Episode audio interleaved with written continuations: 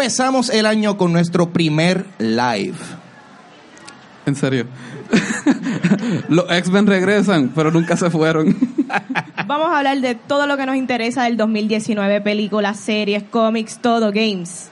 Y tenemos un invitado especial y hablaremos del próximamente, pero esto es cultura secuencial. Oye, oye, estamos al frente.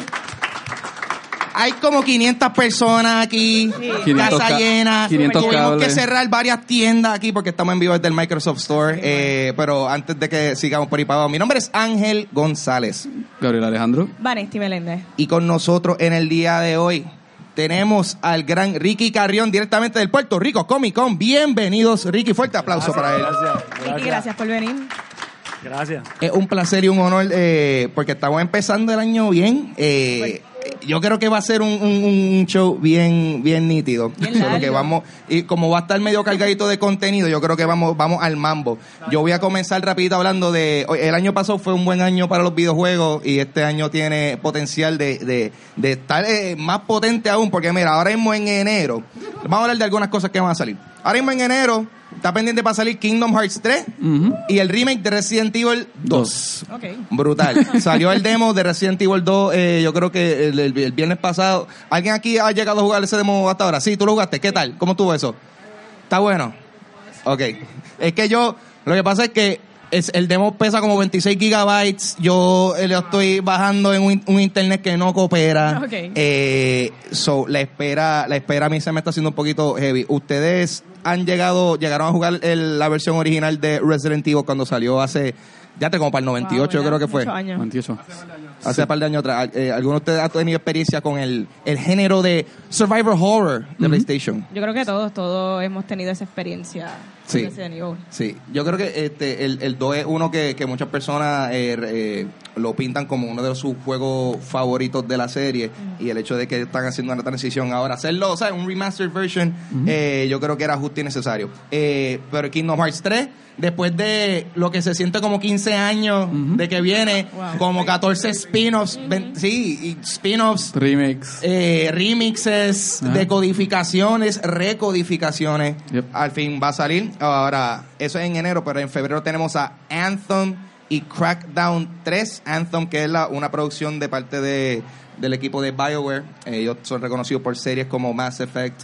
eh, como eh, eh, Dragon's Age y mucho más, so, eh, mucha gente está pompeada para ver qué ellos van a sacar ahora y Crackdown 3, que esto fue un juego que salió inicialmente, el, el primero salió para la el Xbox 360 y fue un juego tipo Grand Theft Auto cuando todavía no había llegado un, un juego Grand Theft Auto a esta bueno, iba a decir a esta generación, pero a esa ya, Consola. a- sí, wow, tú sabes qué? que nosotros estamos ya al otro lado de la generación actual también. Sí. Porque el Xbox el Xbox One y el Play 4 Ya están salieron como que caducados, sí. 2012, 2013 Sí. y ya estamos en el 2019 Wow. y ajá, yeah, like I don't got money for that. Anyway, este y en marzo continuamos con Devil May Cry 5, Tom Clancy's The Division 2, eh, Sekiro Shadows Dice, Dice Twice y Yoshi's Crafted World. Que me gusta.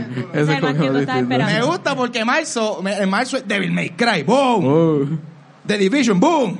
Shadows Die Twice. Yoshi. Yoshi. Como que violencia eh, y de momento un mundo de artesanía. Yo. Nadie jugó Yoshi Story para 64. Yoshi Story estaba brutal. Yoshi Story estaba bien bueno. Y mucha gente no le gustaba Era ese juego. bien bueno. Porque era muy eh, storybook. Yo no sé por qué a la gente no le gusta la estética. No, a la gente no le gustan las cosas que se vean lindas. Exacto. Eso es lo que yo bueno, pienso. para aquel entonces, porque hoy día Cell Animation y 2D Animation como que se lo ha comido. Pero para aquel entonces sí recuerdo que la gente no le gustaba. Yo, yo seguía con mis Yoshis por ahí.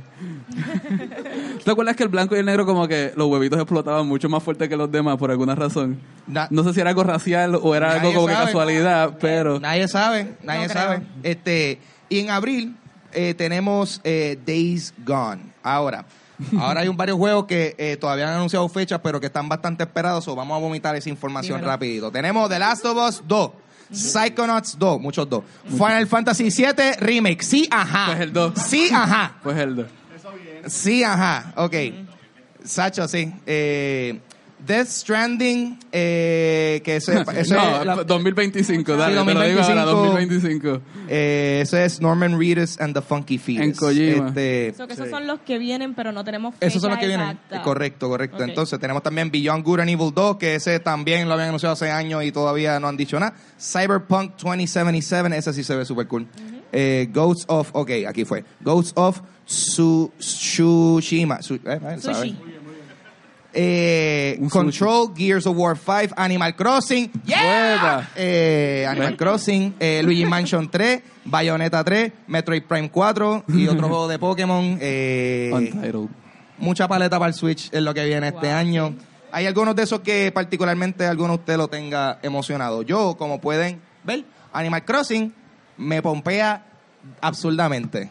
Absur- Son buenos. ¿El cuál?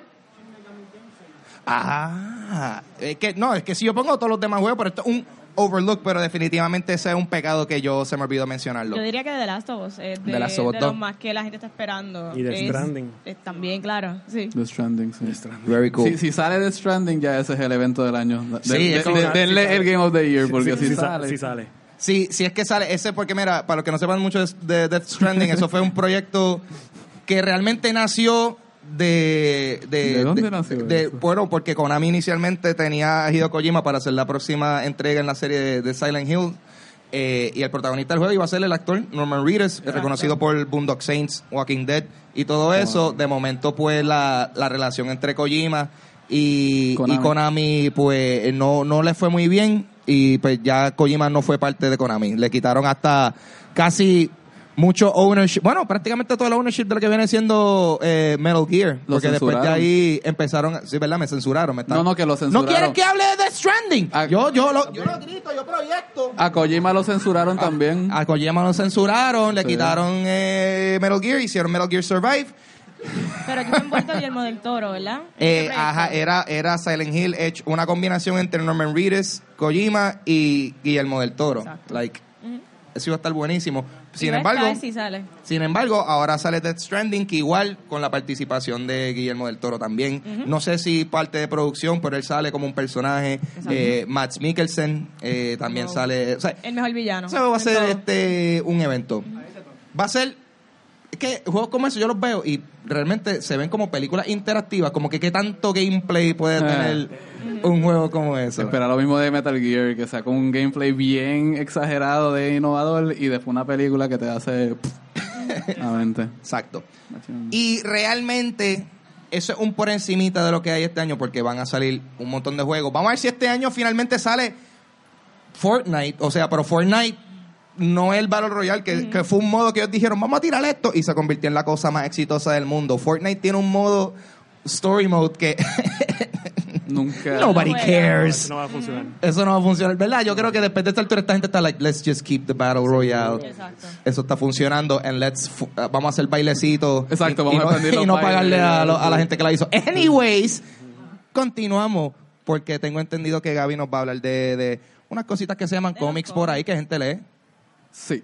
Bueno, eh, 2019 tiene varios eventos de cómics que van a venir por ahí. Uno de los que más que me toca es que finalmente G. Willow Wilson, después de cuatro años que escribe Miss Marvel, eh, va a dejar el libro. Eh, para mí esto es importante porque G. Willow Wilson tomó este personaje de Miss Marvel en un punto cuando estaban cambiando de Carol Danvers a Kamala Khan. Y Kamala Khan es una niña que es de ascendencia musulmana. Ella vive en Nueva Jersey, pero sus padres son musulmanes. Y entonces Sí. G. Willow Wilson es musulmana con- conversa también. Y ella plasma mucha de su identidad y su experiencia en Estados Unidos como musulmana en este personaje. Eh, un compañero mío y yo, que siempre hablamos de esto, siempre nos preguntábamos, ¿qué va a pasar cuando ella ya no esté para escribir este personaje? Y Marvel nos dio la respuesta. Básicamente contrataron a Sal- Saladin Ahmed, que está haciendo también Spider-Man Miles Morales ahora. Es una persona que también es musulmana. Eh, y eh, el, el hombre sabe escribir muchas de estas historias que son como que de cuestiones de eh, grupos como que enajenados, como que marginalized eh, groups. Sí.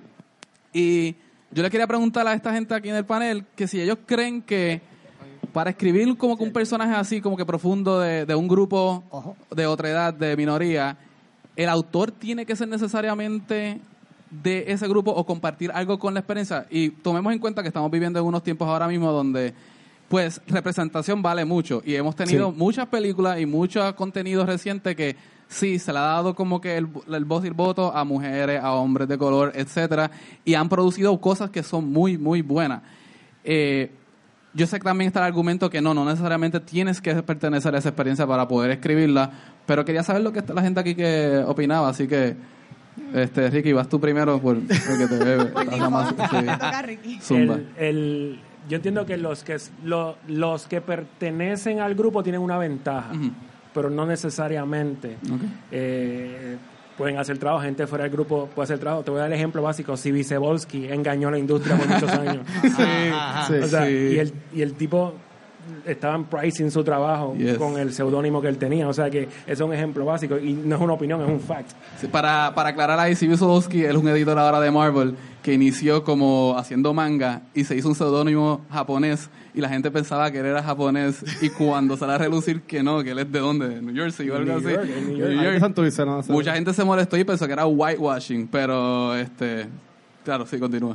Yo encuentro que no está de más que estas personas que han pasado por estos struggles sean los que están narrando estas historias, pero a la misma vez como decir que si esto es una película que la, la protagonista es una mujer, un hombre no la puede dirigir, es como que no necesariamente, ¿verdad? O sea, no es que esté mal, pero si tu narrativa es de los struggles y tú, ese va a ser como que tu enfoque, pues contra, a mí me encantaría escuchar y, y ver la perspectiva de esa persona, porque tú puedes hacer una historia de esto que está pasando como que background, pero tú como que es otra cosa y eso está bien. No, Sí. claro. Sí, yo estoy de acuerdo eh, en el sentido de que no entiendo que no necesariamente la persona tiene que ser de, de esa misma etnia o de esa misma cultura para poder contar esa historia. Lo que sí es que definitivamente alguien que sí lo sea va a tener la facilidad y quizás va a poder pro- profundizar más en, en ese tema.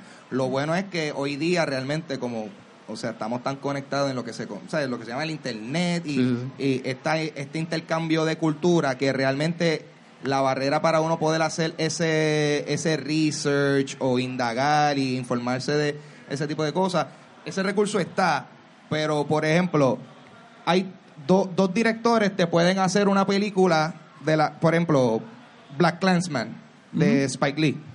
Dos directores te pueden hacer una película sobre eso que trata de, de- de- del, o sea, del- primer policía negro de, de- de- de ese cuartel que eh, eh, se mete se mete en el en el KKK. Eh, Spike Lee te puede hacer esa película y va a ser bien efectiva. Quizás otro director con el mismo material no va a ser tan efectiva porque Ujú. Spike Lee, o sea, obviamente él es afroamericano, pero también él está eh, Bien involucrado Él en está, eso. sí, él está bien estudiado y él sabe cómo contar ese, ese, ese punto de vista de un afroamericano. Es como decir que un Tarantino coja a Black Clansman y él lo puede hacer efectivamente Ah, sólido. Le quedaría brutal. Pero Exacto. sí. Le quedaría brutal. Buscando la primera excusa para decir the N-word a, a la suelta. Ahí, está. otro flavor. Claro. Y con sangre. Ajá, ajá. Mucha sangre. Pero eso, full, básicamente. Oye, pero que yo creo que nosotros estamos todo el mundo. Sí, todo el mundo puede hacer lo que sea. Pero es como ahora mismo. eh, yo, sin embargo, yo siento que la persona común va, va a decir, por ejemplo, si hace una historia de alguien boricua y lo hace una persona que no sea boricua. Claro, ¿sabes ¿quién- que quién- aquí quién sea- van a quién montar sea una? No, claro. So, esa es la que hay. Mira, Gaby, este, en el, por el Facebook Live, Nicole Deli está diciendo que Marvel siempre ha hecho un buen trabajo a ser más Sí, progresivo. totalmente. En cuanto a DC, que necesita como que step up y Sí, llegar de ahí. esta fórmula que hizo G. Willow Wilson no es nada diferente a lo que hacía Stan Lee en los 60 con Spider-Man, que plasmaba su, su propia personalidad de joven. Sí. Lo que pasa es que una perspectiva como que de chico blanco Nueva York, y obviamente se necesitan muchas más perspectivas hoy día. Tenemos muchos más grupos que no se han visto identificados. Pero sí, estoy de acuerdo con el panel. Este, yo no creo que una película como Get Out hubiese sido igual con un escritor o un de estos blancos, ¿sabes? Totalmente. Hay demasiadas como que detallitos sobre el racismo este súbito que no hubiesen necesariamente recogido. Eh, la segunda noticia, que el segundo evento que estamos esperando este año, Dale. es que los X-Men regresan, pero es que nunca se fueron. Hace unos años tenemos que Cyclops eh, se volvió malo, se convirtió como que en Magneto nuevo. No se Eh, volvió malo. Da- da- Bueno, él tiene su... Bueno, ¿tú, tú consideras que Magneto es malo o no? Ok, voy para atrás. Tiene, tiene sus capas. Ok, para mí los X-Men son como que es lo único que yo leo desde que soy nene. Sí. Y para mí el mi carácter favorito es Cyclops. Ok. Y cuando Cyclops comenzó con los nuevos Antics, lo primero que dije fue, este es el New Magneto. Sí, claro, eso, eso es lo que... Y es perfecto. Yeah. And he was right at the end of the day. Ah, he was right. Lo que pasa es que lo que pasa es que si tú lo pones desde el punto de vista del Marvel Universe, obviamente he was the bad guy. Of course. Pero si lo pones desde el punto de vista No, claro. mutants, Pero es que Magneto tampoco está mal. exacto. Exacto. Exacto. Magneto no, no, no es malo, él está tratando de resolver el problema. Exacto. Bueno, eh, pues Magnet, eh, Cyclops dio su fin en Death of X. Después nos damos cuenta que es un revolú por Emma Frost que bueno, controló varias mentes, etcétera. También vemos que recientemente Wolverine murió, pero regresó. ¿Qué? ¿Cuánto, cuánto tiempo, ¿Qué? Ángel? ¿Qué? Ángel, ¿cuánto tiempo se tardó en volver a Wolverine? Pues Chacho. eh, los adelantos son que vamos, estamos viendo que de nu- nuevamente eh, Cyclops y Wolverine regresan a los grupos de los X-Men. Estamos viendo portadas donde están encabezando a los grupos. Los grupos se dividieron de nuevo en dorado y azul, como Sí. eran hace- en los 90. Eh, no hay mucho de la información de que pues, pueda suceder, pero si siguen los libros, creo que es bastante como que en one way lo que pueda ocurrir. Así que, Ahí sería como un civil war entre grupos... mm, Nah. no, No. no. Es que ya- como, es que, de nuevo, yo no estoy muy al tanto en esa historia, pero como si me ponían a Wolverine y a Cyclops como que butting heads a veces, pues... eh, Pero es que ya lo hicieron en Schism. Sí, ya, Ok, ya se ha hecho muchas veces y no creo que vayan a repetir, aunque es, es, es X-Men, so que se repite muchas veces. este, si son fans de Buffy, de Vampire Slayer, eh, la 20th Century Fox básicamente ha movido la licencia de Dark Horse a Boom Studios. Ahora Boom Studios va a estar publicando y van a estar haciendo un reboot de la serie en propiedad. Eh, yo me pregunto si esto tendrá que ver con la adquisición de ciertas propiedades de Fox por Disney, porque si no me equivoco, Boom, parte de las acciones eran de Disney. Eh, bueno, eran de Fox y Sí. ahora Disney las adquiere. Entonces, Ricky, si tú tienes un insider knowledge, parpadeame varias veces en esto. Vamos, a hacerle un sumario. Porque a mí me está que Disney quiere poner todo bajo la caja, la casa de ellos y asegurarse que todo el dinero que entre sea de ellos y moviendo a Buffy a, a Boom, eh, básicamente lo haría. Eh, se dice que de nuevo es un reboot, que quieren añadir a Buffy como que hacerle una actualización al mundo moderno. ¿Qué cosas modernas ustedes pueden creer que pueden afectar el mundo de Buffy? Eh, no sé, Mala, mal wifi. wifi Sí, por eso, porque estaba imaginándome que el vampiro diga que está como que checked in en un lugar y ella lo busca Sí. y como que qué más puede hacer, como que... Eh, yo creo que ser vampiro y no poder sacarse un selfie, porque yo creo que no. Ok, Eso me gusta. Got 'em. No, a mí no me sorprende que quieran hacer ese movimiento porque a lo mejor pues maybe quieren empezar por el cómic y, me- y después a lo Un mejor reboot. como lo que son las series Ok. de ahora que están pegadas como Sabrina y la de Riverdale. Ah, a lo mejor quieren Archie. hacer eso, como que traer a, a ella, traer Bueno, a Buffy y a recuerda- este mundo de, ¿verdad? Actual. El movimiento tiene sentido. Recuerda que los cómics ahora son un, es un marketing Sí, sí, sí. tool, o sea que lo más seguro tienen algo más grande más adelante Claro. Para lanzar. Como ya Curiosamente- en Netflix. Curiosamente, lo- lo- los cómics son la catapulta para hacer algo más grande en cine o en pantalla, pero la gente no está leyendo cómics, así que... Oye, Gaby. ¿y eso que anunciaron en Sala Comics de Aladdin, que Comics ni iba a estar tirado por, por Marvel? Eso no se sabe nada. Esto tiene... Es algo... No, Marvel no lo va a hacer, lo va a hacer este... ¿Cuál es? Eh, Dark... No, ¿No sé era si Boom? Dark- Era Creo que- Boom, creo que sí, también eso. Boom. Y sí, va a ser un cómic, de, de la película de Aladdin, pero los detalles no se saben y no se saben por qué escogieron eso. Sí. Eso no, no lo tengo aquí ahora mismo. Eh, de, ¿Y de qué va a Sí. ser el, el cómic de Aladino? Es como que el origin story. ¿Por qué Will Smith cambió How de brown a azul? Entonces, como que... How he became a street rat. Y es como que los inicios. Los eh, padres de Aladdin él. Begins. Exacto. Eh, Aladdin Él Begins. es un orphan. Exacto. Este- In the first Arabian Night. y así empieza la. Anyway, vamos a. Pues, eh, ¿Qué? Hay una pregunta ahí. Hay una pregunta.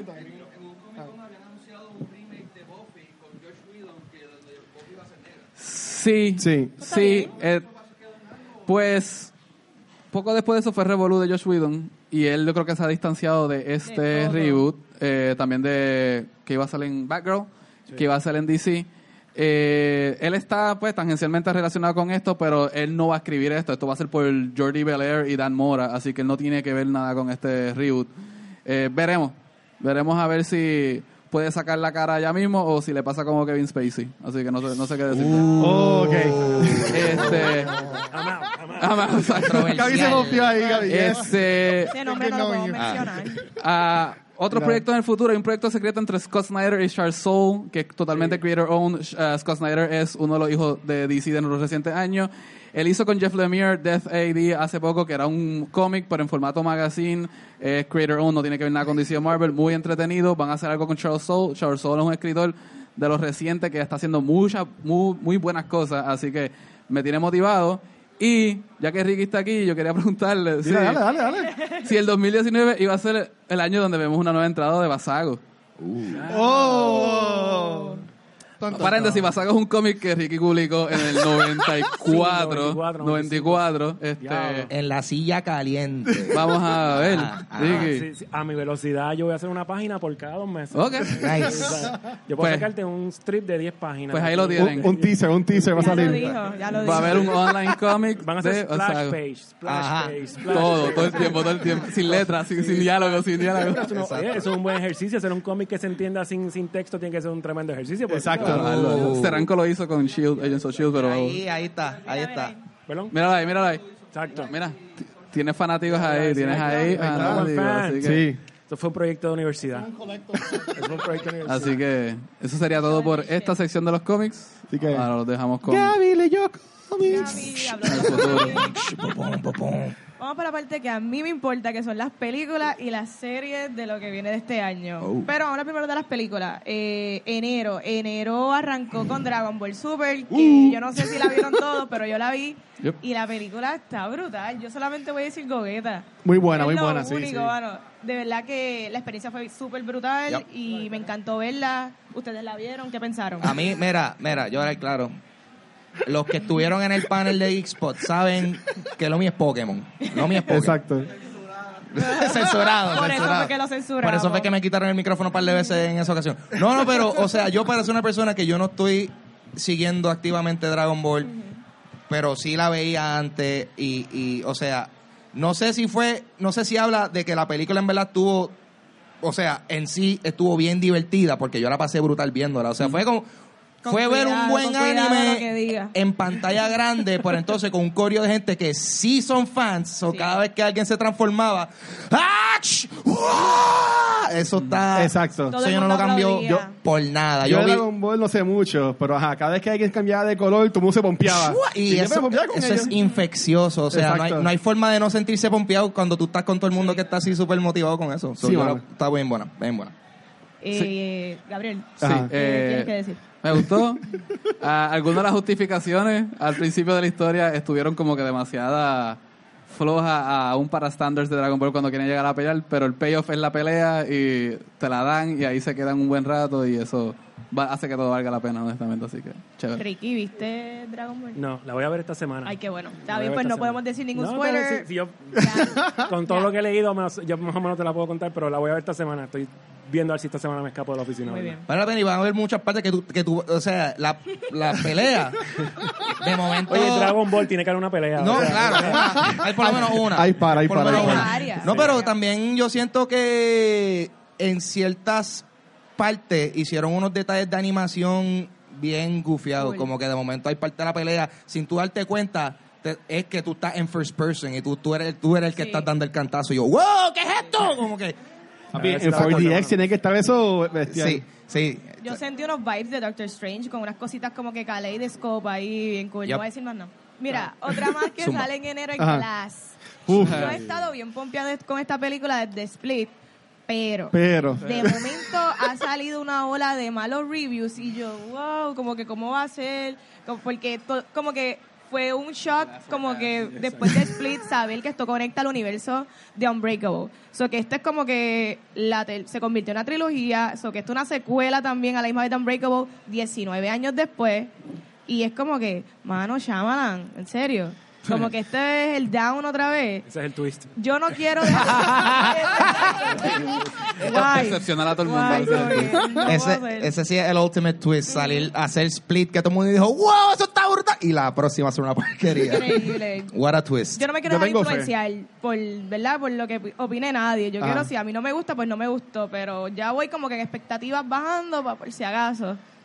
Bueno, pero ya la gente va a saber porque nuestro próximo episodio va a ser de Uh, así que... Ya vamos, se enterarán. vamos, a romp- va- va- vamos a romper. Anyway. Vamos a romper el chiste, hielo. traté de hacer un chiste, se me fue. Vamos a esto, edítalo, quítalo. Ajá. Vamos para febrero. Dale, dale. Mira, febrero hay estas películas que suenan como que blockbuster, pero a la misma vez mm, no sabemos si realmente van a pegar. Son más Está Alita Ba- Angel. eh, Alita, Alita se ve buena. Alita se ve La movió de fecha como 50 veces, Sí, pero sí. está, está Pero buena. yo entiendo el cambio, porque ellos estaban en un mes bien competitivo, que salía Aquaman, estaba Mary Poppins, y maybe ahora en febrero, pues, cachan algo, ¿verdad? Tenía más posibilidades. Bueno, ahí es que Deadpool ha roto 20.000 récords, así que Claro, maybe exacto, sí, van por esa línea. Que maybe. Eh, también sale de Lego Movie 2, eh, sale Happy Death Day, que para que el- para los que la vieron, de verdad que la película no está mal.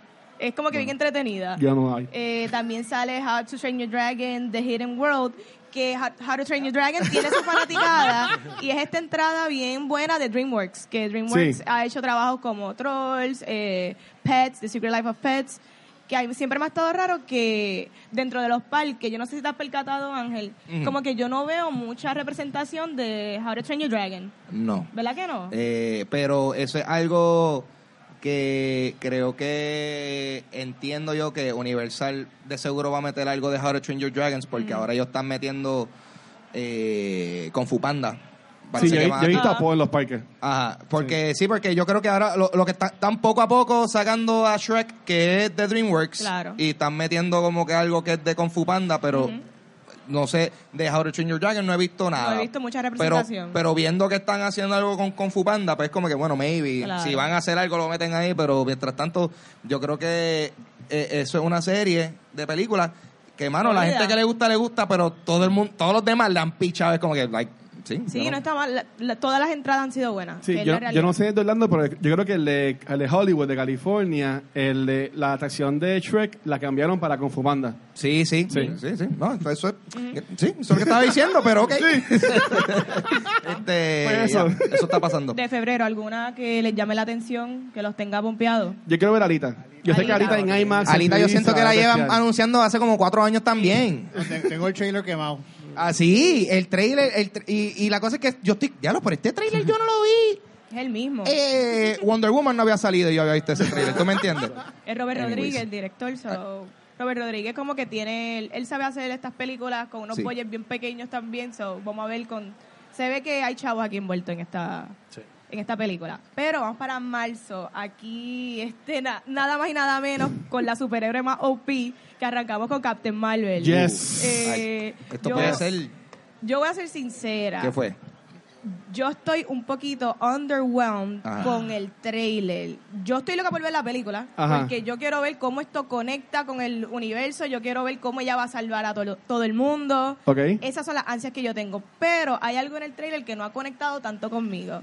So, yo quiero que a ver que ustedes están pompeados. ¿qué? Eh, yo estoy, yo estoy pompeado. Yo siento que el trailer no, o sea, yo estoy pompeado en general, pero el trailer no me elevó la pompeadera. Ok. Pero yo sí la quiero ver porque yo quiero ver, yo quiero ver eh, eh, Young Nick Fury. ¿Tú me Exacto. Yo y quiero John ver, también. yo quiero ver todo eso, o sea, porque eso se ve tan salvaje. Estoy interesado en ver qué van a hacer también la tecnología del de-aging, Sí. que, que ha progresado un montón. Eh, o sea, yo estoy interesado en ver la película, punto, pero ese trailer, al igual que a ti, a mí no me subió la expectativa. Una, una pregunta. No- Ah. Nosotros que vimos Aquaman. ¿Quién tú crees que usó el de-aging mejor? Eh, ¿Marvel o DC en Aquaman que se veía... Eh, pues fíjate, yo, yo pienso yo pienso que en Aquaman estuvo generalmente bien efectivo. La, la que a veces se veía sketchy era Nicole Kidman, eh, que en el, o sea, en, en el de-aging. Ajá. Pero, pero, no por, bueno, pero también tienes que considerar que la tecnología ha mejorado y, y evolucionado. Porque también ahora mismo es como tú comparar. Yo vi, yo empecé a ver ese, esa, ese efecto de de-aging en cuando hicieron Tron. Sí, o sea, la, sí, Tron sí. de ahora que cogieron a Jeff Bridges y lo pusieron más joven. Wow, Yo creo que, no sé si es la primera vez que hicieron eso, pero ese, ese es como que el, el- el first point. Ah, de momento, ver hasta dónde ha llegado la tecnología hoy día, que ahora estamos haciendo películas enteras con actores, ¿sabes? En el caso de Captain Marvel. Eh, so, ya, ha mejorado. Pero yo Oye, pienso... yo creo que se va ahí. Yo pienso que el, el, el ejemplo más reciente de eso ha sido eh, Aquaman. Sí. Y, y pienso que se ve bien. O sea, ya, ya no se está viendo como que uno, "Ah, se ve raro. O sea, ahora es como que, ok, se ve creíble. Willem Dafoe yo creo que fue el mejor que se vio. sí, Willem Dafoe, porque le hicieron dos cosas. Le quitaron las arrugas y le pusieron tintecitos en las cejas y en el pelo. Brutal, jovencito. Fácil. Sí. ok. Otra que yo estoy Ajá. sí bien pompeada es la de Us de Jordan Sí. Peele. Esa sí que yo estoy loca por Yes. verla. Esa después Sí. de Jordan Peele con Get Out, yo creo que todo el mundo está súper hyped. Es que esto es como que esta película de horror, pero sabemos que Jordan Peele va a tener este efecto de una crítica social Yeah. y es de las más esperadas para mí, está en mi lista personal. ¿Y tú, Ricky? Ya. ¿Viste ese trailer de Us? Sí, cuando salió, yo lo vi como tres veces. Yo- paré todo y dije a mi esposa, tienes que ver esto ahora, tienes que ver esto Sí. ahora porque está brutal. Está bien freaky. Yo creo que la, a mí Miss Marvel de Captain Marvel yo creo que es la que yo creo que va a ser el diferenciador. Yo, entiendo, yo entiendo lo del trailer, pero yo creo que hay un hay un propósito para eso. Es que cuando tú veas la película tú digas, diablo, esta película está bien brutal, no era lo que yo esperaba. Exacto. Definitivo. ¿Sabes? Porque si te tiran todo en el trailer, pues vas a llegar con una expectativa demasiado de alta y de repente no cumple. Y recuerda que yo- esto es un prequel, más una historia original, más una película independiente del mundo Marvel. O sea, está cumpliendo Más con la muchas cosas. conectar. Y hopefully sea este, Secret Invasion. Uh, Hopefully yes. sea Secret Invasion. Yes. Este... Gaby como que no, no se... Se Nice. están comprometiendo para cosas Es bien grandes. que Es sí, Ponte, a- pensar si, si- Él lo es porque son los scrolls. ¿sabes? Sí, lo es, es y si ellos cogen los, si ellos cogen finalmente todos los, los rights y de puedes, y puedes justificar también los cambios de actores. Puedes hacer muchas cosas con eso. Exacto, sí. Exacto. Por eso Pero- ese- esa es la forma de rebotear más fácil. Estoy pensando si yo estoy dispuesto a, a invertir 10 años más de mi vida en cosas de Marvel. No, yo creo que no hay una. O sea que la próxima película de Avengers sería Secret Invasion. No debería, O debería. dando pie- deberían dando pie a eso. cosa, sí. Debería hacerlo otra cosa. Sí, sí, sí. una Captain Marvel 2, una cosa así. Sí, sí, Pero entre medio, como que me- ir esca- escalando eso poco a poco y después hacer como que otro evento grande. X-Men vs. Avengers o algo así. Me preocupa Secret Invasion porque entonces yo pongo a dudar que superhéroe no es como que, ¿verdad? Si lo... Sí, they you Sí, por como eso. que hay par de superhéroes que no son los que creemos que son. Y pues, eso está bien interesante. Eh, otra más que sale es Dumbo de Tim Burton, que la última que hizo Tim Burton fue Miss Peregrine, que como que al que le gustó, le gustó, pero tampoco fue como que no ha sido la entrada más sólida de, de Burton. So, vamos a ver, Dumbo, casi todo, todo hemos visto la película animada y es una película animada bien triste, pero es buena. Se ve cute. Sí, con estos elementos de Burton que siempre tiene esta como que oscuridad y ultra medio realismo y todo bien gris. So, sí. ¿Qué, qué te bombea, Gabriel? Yo quiero decir Us, pero no he visto el trailer porque yo no veo trailer. Así que yo confío Ay, por fe. hipster. Tampoco he visto Captain Marvel los trailers, so la voy a ver. Pero ¿tú has terminado con las películas o vas a series ahora? Eh, no, mi Falta, amor, falta. estamos recorriendo todo el año. Mira, Vamos tan- para abril. Ok, Dijeron... ok. No, no, voy a esperar porque yo estoy esperando una serie. ¿La puedo mencionar o hay que esperar? Tírala, tírala. Míralo. Yo estoy esperando Está Good, saboteando Good el show. Omens Míralo. Oh, sí. de Amazon. Este, Esto es una novela de Terry Pratchett y Neil Gaiman. Y el reparto está increíble. Tiene a John Hamm, que eso para mí ya es suficiente. Pero Good Omens es lo que yo estoy esperando este año, sinceramente. Así que... Mira, y supuestamente en el Facebook Live, Marcos Meléndez comenta que el trailer de Far From Home sale este martes. Uh. Así que far pen- from today. pendiente ahí. so- ¿Dónde lo anunciaron? Eh, bueno, ahora mismo aquí en el Facebook Live de Yo Estoy nosotros. loca por ver a Jake Gyllenhaal. breaking, breaking news. Breaking news. Ah. Tururú. Ah, Nice. Pues puedo continuar con el calendario que tenemos aquí. Este, mira, abril. Abril sale de las películas que todo el mundo tenía un hate y cuando yo vi el trailer yo, yo estaba segura que es Shazam. A mí me encantó el trailer de Shazam. Esa es otra más que está en mi lista personal de las más anticipadas. Cuando hace bailecito este de Sí, Fortnite. Me gustó. Ah. Mira, otra más que sale Hell- Hellboy, Pet Cemetery y obviamente la más importante, la que va a romper todos los récords, Avengers Endgame. Yes. Uf, esa, estamos seguros que, des- que esa, toda la vamos a ver Fuerte, aquí. Diadre, eso, wow. Eso en ¿sabes? el mismo, sí. Marzo, Captain Wow. Marvel, abril, Avengers. Back to no back. hay break. No. Ajá. Damn, ajá. Y entiendo que en junio o en julio sale Spider-Man. Far From Home, sí, en Sí. Sí. Que está So. Está ok. fuerte. Seguimos con mayo. Mira, mayo sale Pokémon Detective Pikachu, John Wick Chapter 3, de las mejores películas de acción. Eh, Yeah. tenemos, tenemos a Disney con Aladdin, tenemos Brightburn, no sé cuál es, Godzilla King of the Monsters Ajá. y también tenemos Rocketman. Yo quiero ver Godzilla porque yo soy fanática Sí, de los kaiju. So. Sí. La Mira, la, la de Brightburn es ¿Cuál una, una, un take de James Gunn de la historia de Superman. Pero es ¿De misterio. Sí. Sí, De terror, de, de de- terror. Sí, Ay, qué chévere. Sí, él lo estuvo grabando el Es año pasado. ¿qué pasa si Superman es un bad guy desde chiquito? Sí. Qué chévere. Él lo estuvo grabando porque siempre era como que on title movie, siempre tirando como que teasers, pero sacó un trailer hace como, entiendo que dos meses atrás, pero es, es un terror movie, pero de la historia de Superman. Incluso Pero cae es del dirigida espacio y por todo. Sí. Sí, Es dirigida por él. por James Gunn, ya. So que este proyecto estaba él desarrollándolo antes o mediante todo el bochinche, o que ya Sí. esto había que hacerlo. Esa fue la película que iban a anunciar en el Comic Con, eh, pero Ah. ese día Exacto. antes fue que salió la noticia Sí, sí. de él y pues todo explotó. Sí, wow, sí, sí. Pues de verdad que Mayo está bueno, la Yes. realidad. Yo estoy, no te creas, Ángel que es fanático de todo esto de Pokémon, Ajá. ¿qué tú crees del trailer de Pikachu? Del, de Poké- Pokémon eh, eh, Pikachu Detective. Ajá. Super awesome. Mira, yo te voy a decir a ti lo que yo pienso de eso. Actually, yo pienso que se ve cool. Yo pienso que se ve muy cool. Yo estaba súper ready para decir, ya, esto va a ser un papelón, una porquería. Y lo vi y estuvo medio weird al principio, pero después que tú como que le picheas a ver Pokémon con pelo, como que con fur, tú sabes. Uno está como que, bueno, dentro de la imagen de lo que es un Pokémon y tratar de hacer lo que se vean lo más parecido a los dibujos y a la animación y todo eso, hicieron un buen trabajo haciendo un translation de, esa, de, esa- esos Ryan personajes. Reynolds. Ryan Reynolds. Como. Pikachu, genial. Él puede ser... Claro. Me encanta que Ryan Reynolds me gusta más cuando tú no le ves la cara. Cuando tú no le ves la cara... Exacto. Él hace unas cosas espectaculares. Eh, no, pero eh, pienso que Ryan Reynolds como, como ese un Pikachu detective hubiese estado genial. Habían unas peticiones que la gente quería que Danny DeVito le hiciera la voz al Pikachu. Eso hubiese estado brutal. Mejor todavía, Eso hubiese estado brutal. Frank Reynolds. I'm a Pikachu. Anyway, este... Y Jigglypuff se veía en El Jigglypuff- o sea, yo siento que las animaciones de los, de los, de los monstruos se ven, se ven gufiados. Más cuando tú comparas. ¿Tú te recuerdas con- cómo era un Goomba en la película de Mario original? Su- No un Goomba en lo absoluto. No una cosita que tú le lo pisabas y ya, era de estos bodyguards súper grandes. Y Yoshi. Weird. El Yoshi, un, just un straight up raptor. Straight up raptor. Sí. No hacía sentido eh, pompeadera para la película de Pikachu. Definitivo, se ve cool. Mira, Sí. saludos a Miguel. Dávila, que también estaba diciendo que está pompeada para la película de Pikachu, así que... Entonces, tú, tú- para el cine. Vamos, vamos a dividirnos un twin combo tú y yo. Anyway. Ah. Hablando de junio, junio tiene estas películas que son como que pueden ser éxitos, puede ser que no son medias cuestionables, pero está Dark Phoenix, eh, tenemos Men in Black International, eso está como que el trailer estaba cool, pero no sabemos si van a pegar. Eh, The Secret Life of Pets, que la primera estuvo sólida, estuvo chulita.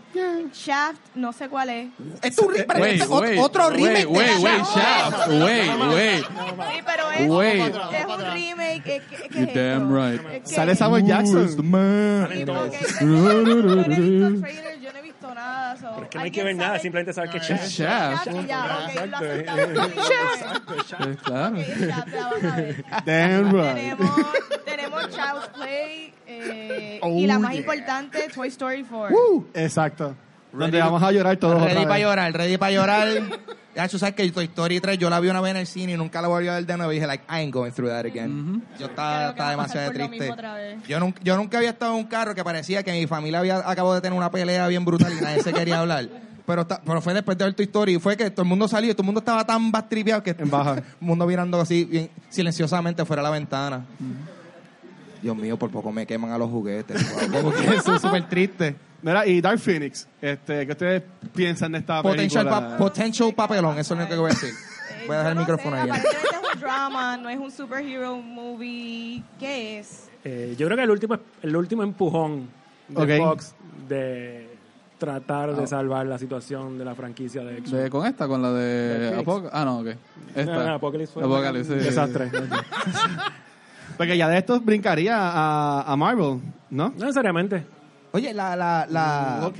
Ok. la, la que habían anunciado hace tiempo. New Mutants. Ajá, eso no va, ¿verdad? No, se, la, ca- se canceló. Exacto. No, Se- sale se- estaban- sale creo que estaban en itinerario más adelante, pero yo creo que eso no va. Eso había Sí. leído que se De- canceló. pues sí, definitivamente yo creo que esto de Dark Phoenix es lo último, como que bueno, esto que tenemos que Es que sacar. ya está hecha, ¿por qué no la van a tirar? ¿Me entiendes? Ya el dinero lo. Straight lo to. DVD, o bueno, straight to Blu-ray. Tenemos que aprovechar. Maybe por un streaming lo podían hacer No, también. yo creo que la van a sacar, pero yo creo que Para Hulu. yo creo que van a hacer una versión, esto soy yo, que maybe lo que van a hacer, Cut. maybe lo que van a hacer es que van a hacer un, una, un safe approach de la película que si tienen que rebotear el, el- el universo de X-Men, no tengan un problema mayor ahí.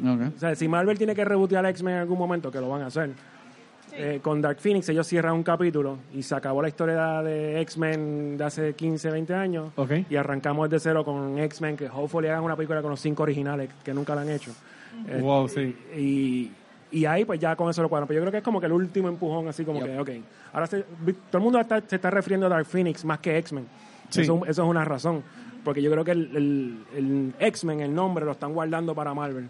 Este es Dark Phoenix. Ah, eh, exacto, sí, porque el puesto lo que dice Dark Mutants Phoenix. es otra cosa. O sea, no están usando el- la franquicia mayor que es X-Men, sino, ah, X-Men Dark Phoenix. Sí, sí. Sí. O sea, que yo creo que tiene que ver por, por- con eso también. Sí, y- Wow, y, ok. y de- de- o sea, también era un, un estilo diferente de película, pero desde Logan también, o sea, Logan era Logan, era X-Men, Logan Story. Exacto. Like, Pero estaría interesante si, ¿verdad? Si ellos van a cerrar ese, ese ciclo así, so no en Disney jamás vamos a ver un Hugh Jackman como Wolverine. ¿Eso cierra las posibilidades o, o yo encuentro que pueden hacerlo como quieran, no Yo, importa. yo, yo creo, yo creo que eh, Hugh Jackman y Wolverine son uno. Sí. A esta altura, eh, y yo creo que le está bien puesto y yo, para y, yo, hacerlo. y yo creo que pase lo que pase, él, lo van- él va a hacer un cambio de eso y hacerle eso. Es como pase lo que pase.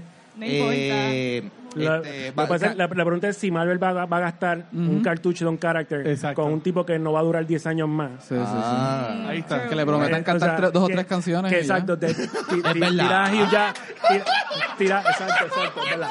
Tira, tira, tiras a Hugh Jackman una película, dos películas como Old Man Logan, maybe lo Sí, traes de algún claro. lado. Claro. Pero después vas a tener que usar la X23 porque no vas a poder sustituir a, a. Logan. O sea que ellos van a castearlo un chamaco para que, para que dure 10 Full, años más. full. Estaría cool eso. Y esa foto de Keanu Reeves era de haciendo de, Eh. de Wolverine. Eh, La gente como que se pompió con eso, pero en verdad que... So que ¿Quién sí. más, pane? Mira, tenemos Julio. Vamos Ah. rapidito. Este Julio es que sale Spider-Man Far From Home, que dijeron que ahí mismo sale el trailer aparentemente. Ups. Sí, la, la escucharon aquí primero, nosotros. Está The, La- The Lion King, que es con John Favreau, que John Favreau también hizo la de The Jungle Book, que estuvo súper buena. Muy buena. Y tenemos una de mi lista personal again, que es Once Upon a Time in Hollywood. Yes. Que Yes. sale la de Quentin Tarantino, sale Brad Pitt, sale Leonardo DiCaprio y tenemos Margot Robbie. Algo más que querramos de esa película. Sabe todo el mundo. Que salga, Exacto. que salga ya, para verla. Estoy bien pompeado. Que creo que es como que basado en los crímenes de, de Manson Family, pero Sí. loosely based, porque sabemos que Tarantino coge estas cosas que han pasado y él las hace a su manera. ellos son los vecinos. O sea, la historia es de Brad Pitt y, y Leonardo DiCaprio. Brad Pitt es el stuntman de Leonardo DiCaprio. Ay, qué Oh, ok. Entonces, la historia es como este actor, que es un actor de segunda, está tratando de subir. Y happens to be que él vive vecino de donde cometen los asesinatos de Wow, todo lo que pasa Es complejo, sí. Y él aprovecha eso para pautearse o algo así. Al parecer, no sé más nada. Yo sé que esa es la sinopsis, que Brad Pitt es el stuntman de Leonardo DiCaprio. Pues es una de las que yo estoy súper pompeada por ver, de que la quiero ver. Eh, seguimos con agosto. Agosto tenemos New Mutants, que por fin, yo no sé dónde va a salir, si va a salir en un streaming de DC o va a salir realmente en el cine. Vas a ver que eso es de misterio, yo creo, el, el Sí, teaser que sí. estaban dando. so. Sale la bien anticipada Dora the Explorer. Yes! El Michael Bay Sí, film. claro que sí. Me encanta. No. Eh, Artemis Fowl. Eh, Artemis Fowl también se ve cool, son una serie de libros, si no me se equivoco. ve cool, Sí. pero YA de seguro, otro de estas adaptaciones YA. Sí, después que no sea tan mala como Wrinkle in Time, pues estaremos bien. Esperemos. Septiembre es mi mes favorito, aparte Ajá. de que es el mes de mi cumpleaños, sale una película que cuando salió el Chapter 1, ahí me fascinó, que es Chapter 2. yes. de mi película favorita y yo no puedo estar más pompeada, sale exactamente el día de mi cumpleaños, yo no puedo creer. Nice. Sale septiembre 6. Nice. Soy que yo estoy loca por ver al jevo mío, Pennywise. Estoy pompeada. Ya, en tu, cum- si sale para tu cumpleaños, tú deberías contratar a un payaso que se vista ¿Verdad que de, sí? de Y que la Pennywise. vea conmigo. Y que la vea contigo. Claro que sí. Me tiró un love story Eh, en el cine. Muy bien. Muy Qué, bien. qué- qué- qué bonito. Sí. Yo pensaba que iba a decir tu, tu macho Macaboy. Ay, él sale también, Sí. ¿verdad? Porque ahora tenemos el elenco Y que todos son adultos. Ajá. O sea, exacto. Sí, salen como que trajeron como que par de actores súper buenos, pero también unos que nadie conoce, que está bien, es un buen mix. Ya me gusta que está de Macaboy, ese es el, Sí, el. Macaboy. Yo creo que va a ser lo mejor de Glass, Macaboy. Pero camisa, ah. octubre, y yo creo que esto es una estrategia bien inteligente de, de Warner Brothers, sale Joker.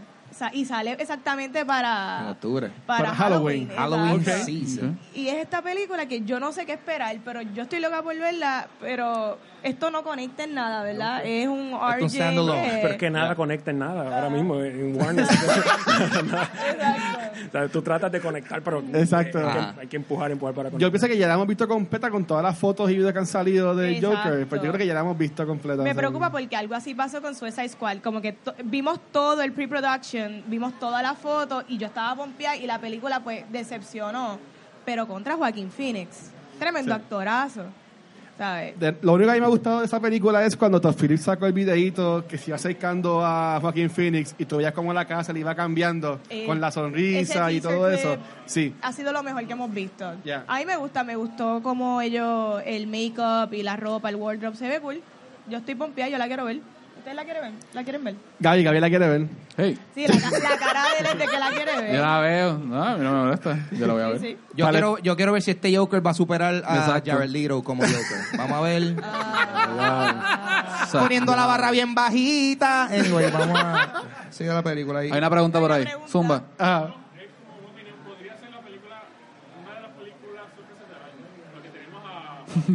Ya, ya. Puede ser la peor. Igual que, oye, Yumanji estuvo cool, ¿sabes? A mí me gustó, a mí me gustó Yumanji, porque no, porque no es un remake de la primera, la primera va a ser la primera siempre, Robin Exacto. Williams, esa película es otra, pero la Yumanji ahora estuvo cool porque eso fue otro viaje. E innovó lo de, lo de los videojuegos, como que lo llevó a, tiempos modernos y esas Eh, cosas, así que es como que fue mucho más inteligente que lo Ah, pues ahí está la contestación, ahí está la contestación de Buffy. Del, del- Pues eso que estaba está. pensando, como que si van a hacer un re- reboot así, pero vamos a ver. Jumanji 3, ¿qué tú crees que va a ser? ¿Juegos de cartas? En VR, en VR. Va a Un ser VR. VR. Exacto. Sword, Sword Art Online va a ser básicamente Otras más eso. que salen en octubre. Zombieland 2 y también sale de Adam's Family. Yo no sabía de eso. What? Zombieland. La de la familia es de muñequitos. Ok. Ah, ok. Sí. Pero ¿sabes Zombieland 2? O sea, eh, Ah, eso no le puede pasar por encima a eso, ¿sabes? ¿Sabe, sabe, Con el cast. Sí, sí. ¿Es con Raúl Julia? sabe, sí,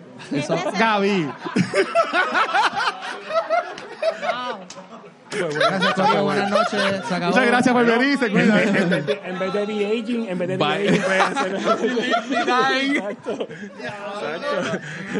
Sí, voy a ti. ahí- ahí Él como la llevó- zapato. espera, espera, espera, espera, yo la hice, pero Ricky, Ricky se la llevó, se la llevó bien lejos. El, el Game of triste, Death, estoy así como triste. la, la película de Bruce Sí, Lee, ¿sabes? sí. La verdad se le mueve. Bueno, y, si- y que lo tengan como Bison, no como, no como Gómez, como M. Bison. Chicos.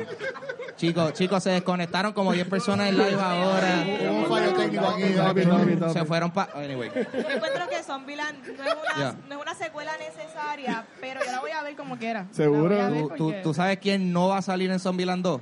¿Quién? Bill Murray. Anyway, Sí. vamos Sí, a... que va a salir, ¿A sí va a salir. ¿A Y Dan Aykroyd, y Dan sale? ¿A que Aykroyd. ¿A qué sabe? As an actual Y- zombie todavía con la misma ropa. Seguro. Sa- Salió una Ah, noticia que él y. Dan Aykroyd habían Sí. filmado escenas para Zombieland 2. Esta, ah, oye, wow. Es que llevamos tiempo sin, sin grabar. Pasa que Sí, no, sí, no, sí. no nos hemos tirado, pero, Genial. pero ok, eso. ok. Ya. ¿Qué tenemos en noviembre? Ya estamos en noviembre. Mira, Ya. sale Terminator Reboot. Eh, para mí que esto es otro intento de Universal, de Universal, es decir, Universal de no eliminar esta franquicia, porque yo creo que cada ciertos años ellos tienen que hacer este algo con esa con esa licencia, porque Sí. si no pierden los derechos, tengo entendido. Yup. Yo llevo todo este Ah. rato sin sonido, ah, ok. Sí, sí. Ok. Ajá. Sí, Qué bueno. Le están pichando. re- realmente, Ya yo no sé ni qué esperar. de verdad. realmente Exacto. es como un reboot selectivo. ¿Tú me entiendes? Sí, porque es verdad. de- de- porque es que lo que es Terminator 1 y la 2, en especial la 2, es La como dos. esa, that's it. Es O sea, y de ahí para abajo, pues todo lo demás está culo. eh. Hubo una con Christian Bell. Sí, nadie se olvida. nadie- la serie de Sarah Exacto. Connor. También. Sarah Sí. Connor Chronicles. Wow, qué difícil. The Sarah Connor Chron- Chronic. Sa- Sarah Connor Chronicles. Ahí está. eh, ahí está.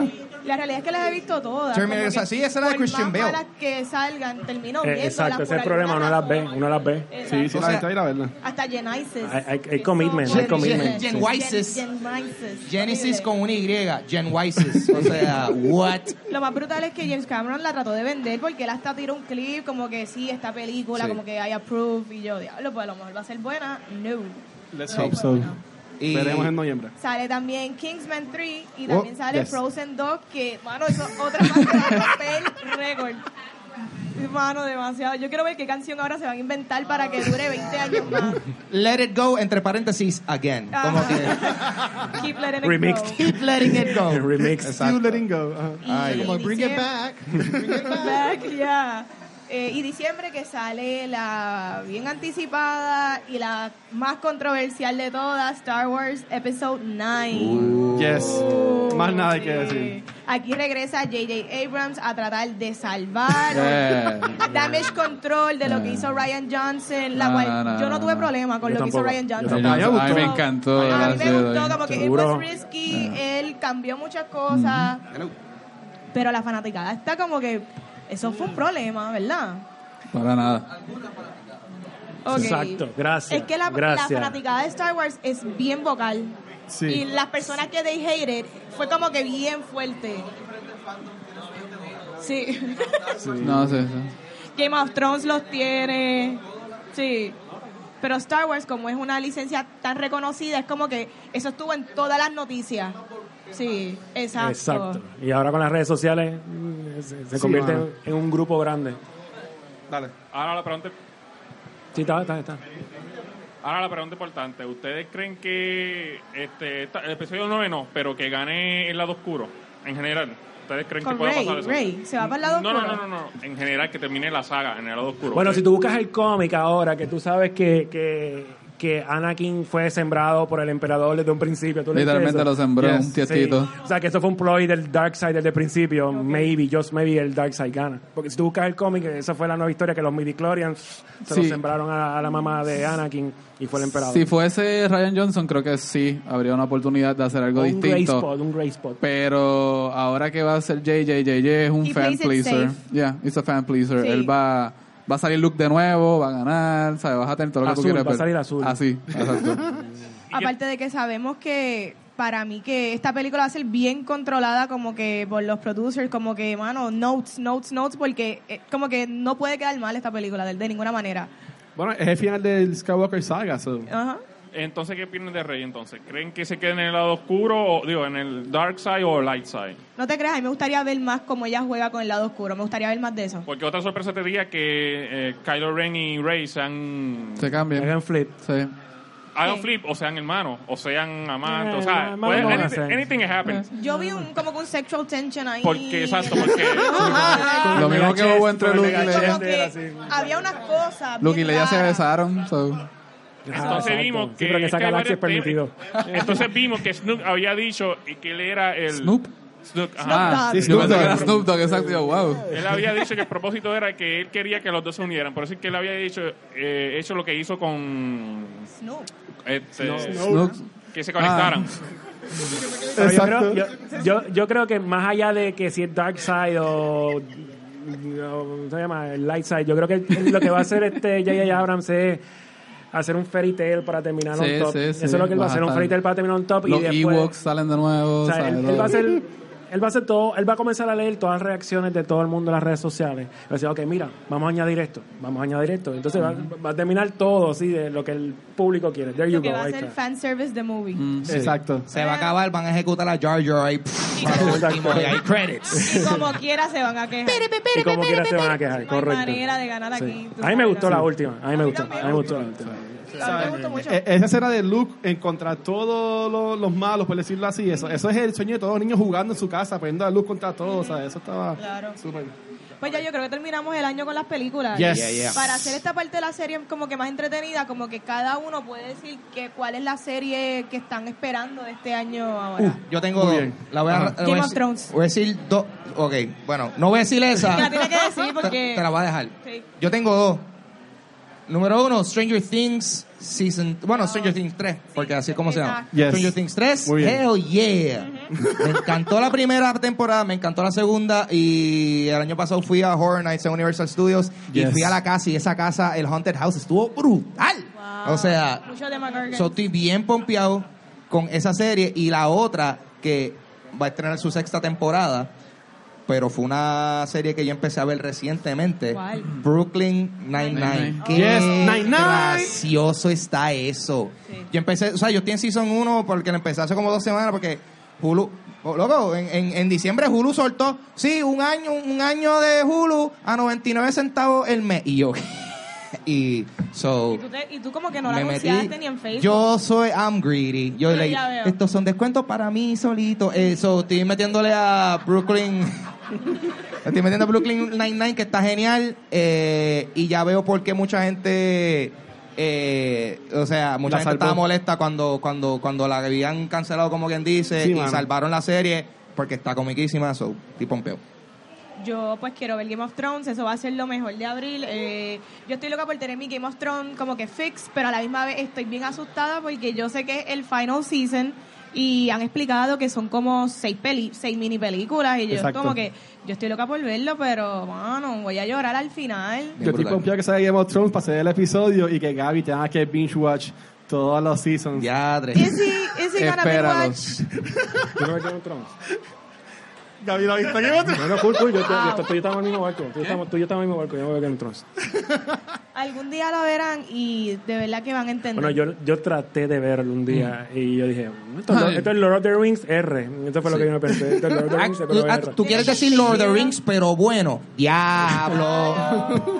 Eh, no, yo lo intenté ver. Me, mm, es interesante, es interesante, es interesante. Hobbits suck, bro. Hobbits suck. De acuerdo, no, estoy de acuerdo. Aaron, yo ni te Estoy de acuerdo. tanto, en Sí, verdad, sí, esto, pa. estoy de acuerdo. Las tres de Hobbit soquean, es Ah, verdad. Loco, una cosa. eso, Eso sí como que no, no. Las Eso sí. la fanaticada de... O sea, maybe fue- maybe fue que se nos llegué tarde. Se nos fueron medio mundo y dije, no. Maybe fue ahí. que llegué tarde, que no vi Game of Thrones. A mí me gustó, lo que he visto me ha gustado. Maybe no me he sentado a verlo. Voy No, a yo- a no, verlo. eh, no, es algo que definitivamente, eh, tú sabes, a mí me gustó de primera, pero it- definitivamente it gets better según sigue. Sí, sí, mano. Tú sabes, si hay, si, es como era, controversial, hay alguien que no quería ver Breaking Bad porque vio los primeros dos episodios y dijo, esto es aburrido. ¿Quién dijo eso? Esa tipa que está ahí, shh, no digan nada. Eh, Esa para abajo. Pero yo muchachita. lo entiendo porque es un slow burn. es un slow burn, pero es- el Pero es para es que, excelente. pero es para que tú veas que gente con buenas intenciones, como quieran, pueden estar radicalmente errónea e Exacto, incorrecta. Exacto. Está bien. cool. Eh, Ricky, ¿qué, ¿qué serie te tienen pompeada Yeah. para verla? ahí? Este, Punisher. Yes, sir. Eh, si sale Better Call Saul, quiero terminar de Uh, verla. yes, Sí. yes. Tiene que. Y Emilio me recordó de Watchmen, que sale también. En HBO. Uh, yes. Watchmen. Esas son las tres. Eh, ya dije Good Omens. Eh, tengo Joker, una animada de Superman, Reign of the Superman. No sé si se acuerdan de Reign of the Superman, la saga cuando Superman muere, que vienen estas otras personas a tomar el manto, van a hacer la animada. DC está haciendo una película animada bien interesante. Y Us de Jordan Peele con el asterisco de que no sé qué es, así que... Mira, y aquí también tenemos a Finés para que también diga qué de televisión está esperando. Bueno, yo estoy como Ángel. Yo recién empecé a ver eh, Better Call Saul. Oh, nice. lleva ya como Ah. ¿verdad? Bien cuatro años. Sí, ya, y ya la terminé. Sí. No, ahora viene Está en Season 5, Netflix. Ahora sí. Y estoy ahora, fíjate, bien metido en eso. O sea, Qué buena está esa serie, ¿verdad? Demasiado. Pero es lo Yes. mismo, es un slow burn. y Entonces, Ah. mm, mm, tardé mucho en verla por, por eso mismo. Ah, no sé, es que la empecé a ver. Y, y la misma gente que eran fanáticos me decían, bueno, tienes que, tienes que darle para el episodio, para el season. Y, mano, pues yo no voy a invertir tiempo. O sea, yo. Ah. Claro, claro. nada, hasta que. Bueno, ya Sí, este sí. me hizo el Strong lo vi y estoy, olvídate, Sí, con eso, sí. que no, no, no puedo- Eso y Stranger Things. Es que de- de- Exacto. de- después de uno ver algo como Breaking Bad y uno dice, ¿qué? La historia del abogado. ¿Cómo? ¿Qué, Eh. qué drama qué drama puede pasar ahí que sea interesante? It's so much more than that. Sí. Drama. eh, eh. El drama Es entre es hermanos. Es drama liga. entre, o sea, yes, good stuff. So, pompeadera. Estamos, yo, Y el guacho. El guacho. no. Pues mira, um, to- todas las que han dicho Walking Dead, claro, Walking, Walking Dead, Pero a mí, Walking Dead. yo estoy esperando mucho a Preacher. Ah. Eh, y también este Shield, y eso Shield, que se ha mejorado también mucho eh, durante los años, que viene ahora en verano, que aún no la han cancelado, pero yo estoy esperando mucho esa serie. Boom. Yes. Yo quiero ver Sabrina también. Sabrina. En abril viene la segunda parte. Sale True Detective con Mahershala Ali. eh, yo quiero ver esa también. Hay un par de cositas buenas. So, hay mucho contenido del 2019. Sí, Aquí termino mi segmento. Yes. Ahora, vamos a hablar de de dos grandes eventos que vienen este año, bastante importante y razón por la cual tenemos a nuestro grandísimo invitado Ricky Carrión aquí con nosotros. Él es el productor ejecutivo del Puerto Rico Comic Con y este año vamos a tener otra edición del Puerto Rico Comic Con y se estrena por primera vez el Dominicana Comic Con. so, Yeah. vamos Yes. a hablar un poquito, eh, Ricky, a mí me, me- me interesaría saber desde, desde cuándo comienza este proyecto de- del Puerto Rico Comic Con, porque yo siento que esto es, o sea, de- yo siento desde, desde que hay un, un centro de convenciones, el de allá, ustedes han estado haciendo cosas ahí. Desde que antes se llamaba hasta el Pop Culture Expo. Sí, este, ya lo, el Comic Con lleva como Comic Con desde el 2007, Mm. pero llevamos haciendo el evento desde el 2002 y comenzamos a pensarlo en el 1999. Damn. O sea, o sea, en un mundo pre-Y2K. Pre estaba esto Y2K, corriendo. pre MySpace, Pre-MySpace. pre Facebook. Este, ¿Y cómo, cómo era que, eh, en dónde es que ustedes hacían los eventos iniciales? Donde aparecía. Sí. Donde aparecía. No, nosotros empezamos, el primero fue en 2002 en la YMCA, que Eso iba a fue, decir. que fue el Caribbean Sci-Fi Odyssey. Sí. Nombre larguísimo y complicado de entender. Era Star Wars related. Sí. Este, ese año pues, estuvo cool, estuvo chévere, lo hicimos en la YMCA porque era el sitio que encontramos. Después nos movimos a lo que era el Pier 10. ¿Te acuerdas del Pier 10? El Pier 10. Nice, Día, diatre, mano. ¿Sabes qué pena que eso, eso, ese venue lo cerraron? Ese venue era perfecto, Qué mano. pena. Ese venue estaba bien brutal. Un par de bandas que vi ahí. Ah, Este, nosotros lo hicimos allí, eso fue en el 2003. En el 2004, como eran Star Wars related, nos dimos cuenta que tendríamos, teníamos que sacarlo cerca de una película de Star Wars. Y como estaban los prequels, ah, este, wow, sí, sí. eh, pues tenemos que bregar con eso. Este, entonces, 2004 no lo hicimos, 2005 hicimos el Caribbean Sci-Fi Odyssey en el Tropimal Beach Club, lo que es Vivo Beach Club ahora. Ya, wow. Diatre, diatre, yo tuve, yo tuve una graduación ahí y eso también, y eso ya no existe. No lo que hubo- queda es el saloncito de arriba. ¿No hubo Exacto. puños así raros?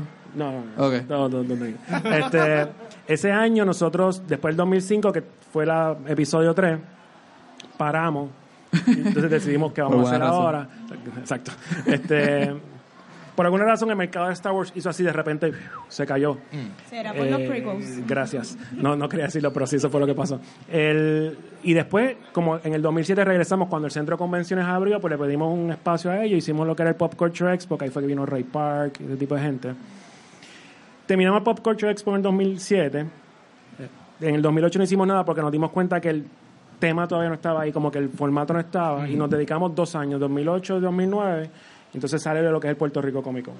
Y de ahí en adelante es el Puerto Rico Comic Con as we know it.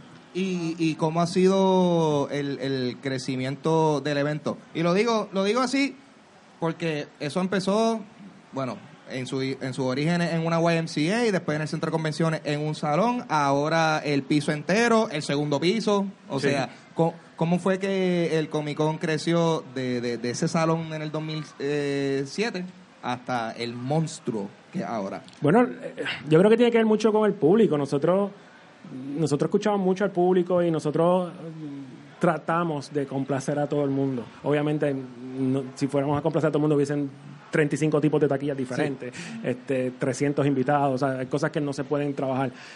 Yo creo que el crecimiento ha sido orgánico con el mercado. Mientras más mercado siga apareciendo, nosotros seguimos creciendo. Centro Convenciones nos ha ayudado mucho en este proceso. Ellos, nosotros comenzamos en un salón pequeño, después pedimos el segundo salón, después el tercer salón, después pedimos ballroom, después los salones de conferencia al frente. Aún hay un, todavía algunos espacios que podemos seguir trabajando. Tú estás, yo no he usado esto. Los baños, los este baños. baño, vamos allá. El inodoro puede... Todavía tenemos espacio, créeme, todavía tenemos espacio. En el- en el parking. eh, el parking, podemos poner carpa. Uh. Este, pero no, la idea es esa. El, el evento ha crecido basado en lo, como- en lo que el público Claro. eh, va entrando, o sea, va llegando a- al evento. Este, este año, el 2018, ¿qué pasó ahora? Que fue año de huracán y todo Sí. tipo de cosas. El sábado fue el en la historia de nosotros el día que más boletos se han vendido. En Sí. verdad, wow. Sí, wow. o sea, porque nosotros tuvimos la opción de parar la venta basado en lo que se refrendó en Hacienda. Sí. Pero entonces de Ticketpop me dice, mira, aquí está llegando mucha gente. Entonces lo que yo pienso, hermano, esta gente viene de su casa, sin luz, y están tirándose del, del otro lado de la isla para venir acá. No los voy a dejar entrar. Y dije, sigue entrando, yo brego, yo brego con bomberos. Claro. Ya, yo brego con bomberos porque es injusto que esta gente haya llegado aquí y no tengan boleto y tengan que ir de nuevo a su casa y regresar al otro día. Y dije, mira, que sigan entrando y yo Sí. con bomberos. Casi me llevo un ticket de bomberos, pero lo logramos, lo logramos resolver. Pero sí, o sea, yo creo que el crecimiento ha sido orgánico. Y si tú ves los- el evento, tiene un, un formato un formato general, pero todos los años hacemos unos cambios bien pequeños ajustándonos al público. ¿Y cómo te has visto que también ha crecido lo, lo que viene siendo, o sea, la audiencia que va ahí, el fandom, o sea, todo eso de, la, de las comunidades que se crean, los cosplayers, o sea, ¿cómo te has visto que eso también se ha de- desarrollado a través de... Pues de- nosotros lo dividimos en. Son, eh, han pasado tres generaciones. Claramente han pasado tres generaciones por el cómic. Eh, la mía, yo tengo cuarenta y pico años ya. Este, la que le sigue a nosotros es una, una generación que era más comic book related. Eh, entrando un poquito en, la, en, la, en, en el anime. Y la de ahora, que es full blown anime y videojuego. O sea, eh, son tres generaciones que se están mezclando dentro del show y, y el reto de nosotros es como nosotros hacemos cosas para todas las generaciones y para que todo el mundo lo... lo- Ah, lo so, oh, so, so que ustedes lo que han visto más bien es que hay eh, ciertos intereses particulares según las edades. O sea, Sí, según los no, y, y es generacional, o sea, tú lo notas, es generacional, el, el- lo que nos gustaba a nosotros, maybe no es lo que le gusta a la persona ahora de otra edad, o otro gusto, necesariamente es por edad, puede ser también el gusto. Sí, ¿sabes? intereses, ya. Exacto, Eh, y en ese sentido, pues nosotros tratamos de ajustarnos. Eh, Ricky, ¿cómo tú balanceas entonces? eh, a mí me gusta ir a las convenciones. Yo voy a las convenciones meramente por los cómics. Y he hablado con mucha gente en varios lugares que hablan del reto de que si hace una convención basada meramente en los cómics es imposible. Tienes que traer como que obviamente entretenimiento, cosplay. Ah, ¿Tienes una fórmula en cuanto al balance de eh, qué, qué atraer? Si pues decidimos hacer dos de estos, dos de estos, dos de estos. ¿Cómo...? Sie- Siempre se hace un cálculo, siempre se hace un cálculo, tratar de balancear todo tipo de invitados de la industria. Aquí, el, el- pero el- al final el, el endgame, como, como Avengers, el endgame de- es basado en, lo, en, en quién está disponible, quién quiere venir, porque hay mucha gente, believe me or not, Sí. hay a lot of rejections. Este, y nosotros pues jugamos con eso, porque lo más importante es que el que venga, que la pase bien, que no venga obligado, que no venga a, a- a pasarla mal, a tratar mal a, los- a los- a los fanáticos. Y en ese sentido, pues yo creo que nosotros ajustamos con el público. Hay años que tú vas a ver este, en su mayoría cosplayers, hay años que en su mayoría tú vas a ver gente de televisión, hay años que comic book artists, o sea que nosotros vamos ajustando según la necesidad. En mi caso personal, yo voy a convenciones más comic book related. O sea, Baltimore, este, gente, convenciones que tú vas y tratas de conseguir Sí, sí, sí. que si este original art, ese tipo de cosas. Yo sé que si yo hago una convención basada en eso aquí en Puerto Rico, puede ser mucho más lenta. Sí. Hay público, Bien poco. pero, pero es mucho Bien más lento. sí, sí, En ese sentido, pues mi responsabilidad es tratar Claro, de claro. acaparar a todo el público y Claro. darle lo que necesita cada Claro, público. claro. Muy bien. Oye, y, y las personas que han, han tenido eh, como invitados, tanto artistas, actores, eh, de todo, porque han tenido de todo, eh, cosplayers y eso, ¿cómo ha sido eh, la reacción de estos invitados luego de estar en el evento y, y, pues, y, interactuar con, con la gente que va a estos eventos? Hasta ahora a todos les ha gustado. Todos les ha gustado. La diferencia de nosotros versus otro spot fuera de Puerto Rico es que aquí tú vienes a janguear y a, y a- y a vacacionar. Ah. O sea, ellos vienen aquí, llegan dos, tres días antes, están dando vueltas por toda la ciudad, están por San Juan. Mira a Momoa, Momoa puso en sus redes sociales que estuvo hasta en el Yunque. Exacto. Este, y hay historia. Ellos, aquí vienen a, a, a janguear más que otra cosa. Y eso es algo muy importante porque ellos se llevan esta impresión super cool de la isla, como está ahora la cosa. Claro. Eh, es importante que ellos digan fuera de Puerto Rico, mira, este evento está super cool, te tratan super cool. Mira, Nigri, Nigri cuando se acabó el show, ella hizo un statement bien brutal. Sí. De que Sí. la trataron bien brutal, que Sí. estaba cruzando, La, la- cruzando la calle, el hotel, la trataron super cool. Ella nos ve todavía en las convenciones y me dice, mira, ¿cuándo vamos de nuevo? ¿Cuándo de nuevo? Y yo, chill out, vamos con calma. Este, eh, pero, di- Yo decir que una de las mejores experiencias ha sido con John Barrowman. Sí. Eh, Sí. Fue increíble. Ese eso- Q&A estuvo brutal. Yo nunca había visto un, un invitado así en Puerto Rico y como se dio el, el Q&A fue Espectacular. increíble. Sí, es que él es Y un showman, él es un él showman. desde antes de venir a Puerto Rico le estaba como que bien pompeado y llegó aquí y fue excelente. Esa ha sido de las mejores experiencias para mí en el Puerto Rico Comic Con. Sí, eh, o sea, cada, cada invitado tiene su, su forma de ser y nosotros tratamos de ajustarnos a ellos. Hay algo muy importante que nosotros, hay otras convenciones que tratan a los guests como empleados En el caso de nosotros, liter- literalmente tratamos como guest. Eh, nosotros nos ajustamos a su tiempo. Por eso es que publicamos el itinerario bien tarde, porque estamos esperando que ellos nos digan, mira, puedo hacer esto, puedo hacer esto, puedo hacer esto. Ah, pues vamos para adelante. Lo publicamos. Exacto. O sea que nosotros le damos un leeway a ellos que no le dan en otros eventos. Exacto. Y, oye, y por ejemplo, yo, yo siento yo siento que muchas personas que a veces, eh, tú sabes, no a- a- se hacen anuncios de invitados o lo que sea, y ellos dicen, mano, cool, pero en verdad yo quiero que venga fulano. o sea, que... ¿Qué les recomiendo? que- sí, sí, ¿Qué puedo porque yo, o sea, te, te, esa pregunta porque yo entiendo que hay, hay, razones de scheduling y logística, pero para que ustedes... La razón, o sea, no, no te puedo dar una razón pri- principal, Sí. pero si usted es fan del Puerto Rico Comic Con y quiere que venga X persona, vaya a su red social de la persona y Exacto. dígale quiero que venga al Puerto Rico Comic Con. Exacto. Esa es la forma más fácil. Porque no es lo mismo que Puerto Rico Comic Con haga un approach que fans le hagan el approach. Entonces es mucho más sencillo la conversación y aún así el itinerario, eh, puedo o no puedo, qué se puede hacer, estoy en contrato. Recuerda que todos estos invitados que llegan, su trabajo principal no es ir a convenciones. Su trabajo principal es actuar, o hacer cómics, o ir a hacer su, su actuación de voz. O sea, ellos van a eventos como Comic Cons cuando tienen tiempo disponible. Y, y eso es algo que la gente tiene que entender. Mira, que se- Sebastián Stan y ese tipo de cosas. Sí, seguro. Nosotros cumplimos en hacer el acercamiento. Claro, claro. Pero cuando recibimos el, usualmente el rejection es un rejection respetuoso y dice, mira, en esa fecha voy a estar filmando X cosas. Yo sabía, mala mía, yo sabía que, que Luke sale en el episodio 9 porque él va a estar filmando en la fecha del Comic Con y ya me lo habían dicho hace como un año. ¿Tú le tiraste una invitación? Sí, yo le envié una invitación Wow. a Hamill y de repente quien me Ah. Él contesta... está, él está dando su parte, Corillo. Exacto, O sea, no, Exacto. no, o sea, yo, ah, yo leo Norman Reedus, seguro. Toque, toque. Ah, sí, va, Norman Reedus, sí, no, ok, cool, claro. O sea, yo, yo, puedo, yo puedo contactarlos a todos. Claro. Queda de ellos decir voy o no voy. Y así, y believe me, hay rejections y hay rejections. Hay unos rejections que son profesionales y unos rejections que dicen no, punto. Y hay Eh, actores que no van a convenciones. Y hay actores que no van a convencer. Ah, pasa que, vamos para atrás. Todo el mundo se confunde con San Diego Comic Con. Ah. Y vamos a aclarar algo. San Diego Comic Con, los que salen en Hall Age no son invitados del evento. Están obligados. Cuando tú vas a la página de internet de San Diego Comic Con, los invitados son de la industria de cómics. Los que salen en Hall Age es porque el estudio pagó un espacio en Hall Age para presentar a sus empleados, que son los actores, a hacer una promoción. No tienen que ver con San Diego Comic Con. Si tú vas a un website oficial de San Diego Comic Con, sí lo dicen, ah, Age está live, pero quien lo transmite es Marvel, Ah. no lo transmite San Diego Comic Con. Exacto. O sea, mucha gente as- asume que si ven a Sebastián o ven a...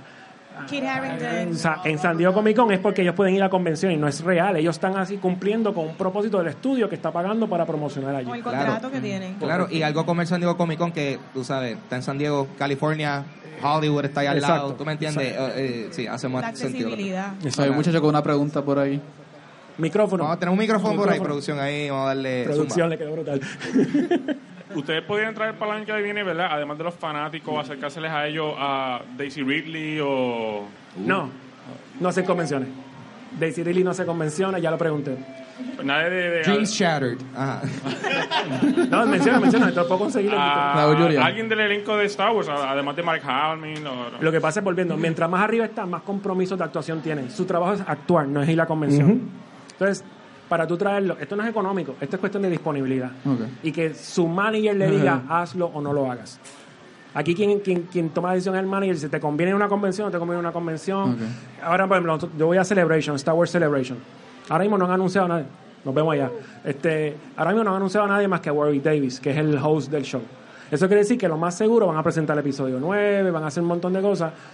Y lo más seguro, lo- los actores van a estar on stage. Ya. John Boyega, todo el mundo. Pero de ahí lo sacan y se acabó. No va a haber, no va a haber sesión de autógrafo, no va a haber sesión de photo ops, no va a haber nada. Va a ser presentaciones como tal. Aprovecha. Fuera de aprovecha. Marvel, este DC. um, Es lo mismo. A- across the board la industria funciona de esa manera. Exacto. Funciona de esa manera. Nosotros, c- como, como casa productora, tomamos la responsabilidad de tomar nota y hacer el acercamiento. Pero nosotros no podemos con... un, "Hey, yo, ven Pues- para acá. Pues entonces, ¿verdad? No sé, este, ¿hay, hay- habría alguna diferencia que además de lo que ya tú lo dijiste bien claro, que un fanático se le acerque? ¿Te puede decir ella, o ¿verdad? la página te puede decir lo mismo que usted me está diciendo? No, lo que pasa es que no es que un fanático, porque también eso sería medio harassment, eso también está brutal. Pero la manera más, la manera más Mensaje privado. Y... Este, no, la Slide manera, into yo the creo que DMs. la manera, Exacto. la manera que lo explico es eh, que el público, ah, yo quiero ver a Sebastián Stan, vete a su red social y decir, ven para Puerto Rico Comic Con. Y Entonces, en algún momento la conversación se va. En un momento, o sea, y nosotros hemos tenido conversaciones con muchas de estas personas y terminan en nada, pues obviamente porque al final es una cuestión de, itinerario. Gente de Supernatural, llevamos cinco años de gente de gente de Supernatural. Y yo, y, Ya. y- y yo sé que hay un montón de gente que han Aquí, estado sí. pidiendo a los de Supernatural. Sí, y ellos lo saben. Lo que pasa es que cada vez que doy fecha, la fecha del evento es en mayo. Hay una cosa también, mayo es un mes bien complicado para las filmaciones. Por ejemplo, casi todo Netflix comienza a filmar a finales de abril. O sea, Stranger Things, eh, todas las series de Netflix comienzan a filmarse más o menos a finales de abril. Eh, Walking Dead comienza a- termina en abril y hacen pick-ups en mayo. Gracias a Dios. Este, exacto. Este, o sea que eh, eh, eh, es más complicado que simplemente llamarlo y decir, hey, I got a spot for you. O sea, Oye, Ricky, ¿ha habido un caso donde alguien te dice sí o maybe y price is uh, an issue? Es No que- tienes que decir nada, es como que decir, oh, yeah. No, lo que pasa es que no, no, no tiene que ver con eso. Nosotros, nosotros tratamos de buscar la fórmula siempre. O sea, nosotros tratamos de buscar la fórmula siempre. At the end of the day, nosotros vemos los guests del evento como que hay que tenerlo. O sea, sí, sí. mm, Obviamente, al final del día, mi contable es la que me da las orejas y me dice, Sí, mira, sí, me Claro, metiste un claro, error aquí. Esta es la realidad ahí, pero... Pero no creo, o sea, eh, nosotros. Lo bueno es que nosotros sabemos lo que cuesta cada uno. Ok. Nosotros sabemos lo que cuesta cada uno y simplemente se hace el. No, usted- ustedes hacen lo mejor dentro de estos artistas que están available. Correcto. De, de este grupo pequeño que maybe tienen este window de que puedan venir a Puerto Rico a este evento, pues vamos a escogerlo. Sí, o sea, eh, la pri- más complicado es buscar la disponibilidad que buscar el costo. Uh, esa es buena. Sí, me, me, me me bloquean el email. Spam. Hay una pregunta, hay una pregunta por allá atrás, sí. Adelante, por aquí tenemos un micrófono. Buenas. En el pasado ustedes consiguieron a Frank Miller y algo pasó que no pudo venir al Comic Con. ¿Han intentado de nuevo? Sí. Y no puede venir todavía. ¿Todavía no puede venir? Ah, Nosotros, la- una vez él terminó, yo hablé personalmente con él. Eh, y esa noche él canceló por un weather situation. Eh, nosotros tratamos de montarlo por Nueva York, por Jersey, por, por La Guardia. No había forma de que llegara. Eh, sí hicimos un commitment de volverlo a traer en algún momento. Pero lo mismo, eh, hay que esperar su disponibilidad. Cuando está. Comic Book Artists son los más difíciles de traer. Créeme. Comic Book Artists son los más difíciles de traer porque ellos dependen. Usualmente ellos cobran por página. O sea que tra- sacarle un Comic Book Artist de su casa que está trabajando para que venga a pasar un fin de semana es casi imposible. Entonces, si tú vas a convenciones fuera de Puerto Rico, te estás dando cuenta que el formato está cambiando. Los comic book artists no están yendo ya a las convenciones. Este, aunque es un Comic Con, pues obviamente la sombrilla ahora, cómic es, cómic es lo mismo que ropa, gorra, videojuegos, o sea, es una pata adicional del marketing. Fandom, sí. Exacto. Eh, y los comic book artists son los más difíciles para traer, porque tendrías que tener, o sea, tendría que juntarse toda la, toda la información de que no, no tengo que entregar algo, eh, puedo llegar, no me van a llamar con un deadline. O sea, eh, comic book artists son los más complicados para traer en cuestión de disponibilidad porque es su formato de trabajo. En el caso de Frank Miller, simplemente estamos esperando por él, esperando la contestación. Ok, y entonces, este, viendo este nuevo año y las artistas que ya han este, mencionado, habían tirado en redes sociales Dame ayer. darle post, dame darle post, dame darle post, dame darle- Wow, wow. dame darle post. ¿Qué está que pasando aquí? iban a anunciar algo en el día de hoy. Yo estoy, yo estoy como que viendo A mí mi carácter- en mi a meterse ¿En ahí serio? En a- mi a- carácter personal ¿en me gusta. serio? En mi carácter personal me gusta. Sí. ¿Verdad que sí? Espérate, coge la ¿Qué está reacción primero del, ¿Qué está pasando panel. aquí? Ok. Ah, están posteando algo ahora. Estoy- Hombre, están. Están posteando- Success. Mira, hizo el post, hombre. a si. Suceso. En estos momentos Espérate. le están posteando Exclusivo. una nueva noticia espérate. fresquecita, hizo del horno. Tengo miedo y todo, yo no sé qué es, qué está pasando. Eso me pompea a mí bien brutal. Ok, también, mano. Ya ok. salió. ¿Qué está pasando? ¿Cuál es el, cuál, el... Dilo, dilo, dilo, Ricky, Ricky, dilo, dilo, dilo. Dilo. Sí, sí, sí. A mí me gusta. Nice. Espérate, bueno, dejémoslo que el Ricky lo diga. Ricky, El acaba... próximo guest de Puerto Rico Comic Con es... ¿Cómo se dice el apellido? eh? DiMaggio. DiMaggio. John DiMaggio. John DiMaggio. El voice artist. a.k.a. Jake, a.k.a. Bender, Bending a.k.a. Rodríguez. Marcus Phoenix. Nice. Yeah. Yes. Yeah. Awesome. Pompea Ya. ya. Sí, mano. Bender. En el carácter personal, mano, en el carácter personal, cuando, cuando me dijeron que sí por Marcus Sí. Phoenix, yo dije, I'm sold. Dude, Bender. Bender. Damn. Bueno, eso eh, exclusiva. Bueno, ya no exclusiva porque lo posteamos, pero review. Pero lo- lo- sí, sí, lo posteé aquí, lo Aquí. posteé aquí, lo Yes. posteé. Me. Confiado. O sea, ahora mismo, ahora mismo las personas que están viendo este live están viendo a nosotros enterarnos y estar porque nadie vio esto antes de esto. Esto fue un No. review aquí. Nosotros no vimos esto hasta Estoy sudando. Estoy Gaby sudando. lo vio antes que nosotros. Un par de segundos. No, o sea, esto es un ejemplo del tipo de guest que nosotros tratamos de traer, que es un guest que, que, que atrae mercado, que sabemos que va al evento. Tiene un white appeal también que, que Exacto. si Wow. por X proyecto lo conocen por Él ha hecho mil cosas. Uno él, yo creo una de las voces más cotizadas ahora mismo en la industria. O Sí, súper Awesome. súper gracioso que alguien me acaba de, de detallar. Como que alguien, mira, loco, mira quién viene para acá. Y yo, ah, no. Genial. Este, wow, mano, so que definitivamente este año Sí. eh, eh, esto venimos en grande. Prometo. Sí, ¿no? Y, bueno, hay cosas que cambian, pero creo que nos quedan dos. Queda. Dos Ah, so que anuncios esto, más. Wow. esto es como, esto, esto es como en Smash, todo el mundo esperando a ver quién va a revelar ahora. ¿Quién es el próximo character? So, venimos en grande este año. Y uh, el Comic Con no se está quedando solamente en Puerto Rico, porque ahora van a hacer una, van a hacer una convención en nuestro, en nuestra isla, hermano. Eh, la gente de la República Dominicana, háblanos un poquito sobre, sobre ese evento que estarán haciendo ahí por Pues primera mira, vez. Dominicana Comic Con es una idea que llevamos trabajando hace ya como tres años, casi cuatro. Es un evento, cada vez que en el Puerto Rico Comic Con el segundo mercado más grande es, es de República Dominicana. Es gente que viaja a San Juan Wow. a ir al evento de Puerto Rico Comic Y hay gente que de Fajardo que se quejan. Ah, tengo que ir para... No, es, es mucha gente. Estamos Yo no soy hablando- de Fajardo y yo no me Por eso lo digo gente facardoso que es. Anyway, usted no, la gente facardoso son a fuego, ustedes tienen... Lo el dijo él, no lo dije Yo bien buena. Lo dijo él. Este, nada, el, el- nosotros comenzamos a trabajar la idea hace mucho tiempo. Eh, es un mercado bien grande en el Puerto Rico Comic Con. Estamos hablando de miles de personas que viajan ese fin de semana. Eh, identificamos el sitio, identificamos que, era totalmente eh, viable hacerlo. Fácil no es. Este, es otro mercado, es otra cosa totalmente diferente. Se está haciendo una versión para ese grupo del evento. Como todo, empezamos de un punto con la, la- la- la visión de seguir haciéndolo anualmente. Todo va a depender de cómo nos, nos vaya. Esto es, una- esto es un evento que se está haciendo con nosotros acá, se está produciendo desde Puerto Rico y se está llevando la producción allá. Eh, aún así, estamos contando con mucha gente de allá de República Dominicana que nos está ayudando, eh, grupos de seguridad, eh, you name it. Eh, Es, una, es como si fuera una producción de allá eh, con, con nosotros acá. Este, en, en los invitados de allá yo tengo, anunciamos a Christian Nair de Game of Thrones, Yes. Other, Nice. Holder. y hace como una semana fue que anunciamos a Mario Castañeda, ¿verdad? Sí. A Mario Ah, Castañeda de Dragon Ball. Genial.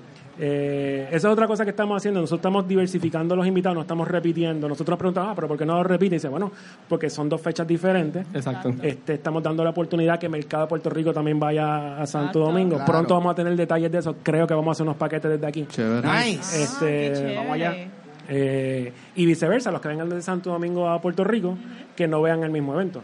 O sea, que los- se están comportando como dos eventos diferentes bajo la misma casa productora. Exacto, como que eventos hermanos. Correcto, es un sister event, correcto. Y ahora mismo, o sea, ¿cu- ¿cuándo es que va a ser el evento? El de Dominicana, Sí. en agosto 3 y 4. En agosto. O sea, y ahora mismo, o sea, ¿cómo...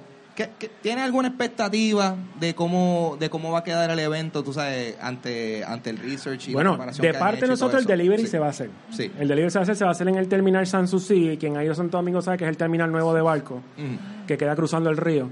Es el único espacio de ese tamaño.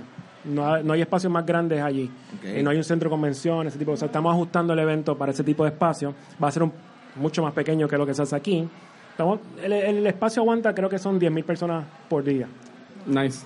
Ca- casi, Eh, casi, casi nada. casi Eh, nada. estamos tratando de que sea esa la expectativa a cumplir. De nuestra parte, nosotros vamos a hacer el delivery. Se va a montar un salón de conferencia de 700 sillas, con stage y todo. Nice. Eh, y los exhibidores, como siempre, hay exhibidores de aquí que ya quieren participar allá, que estamos trabajando eso también. Eh, pero sí, el mercado allá es bien diferente. Hay mucho, mucho, el cosplay allá, eso es gigantesco. Sí. El Nice. cosplay allá es súper gigantesco.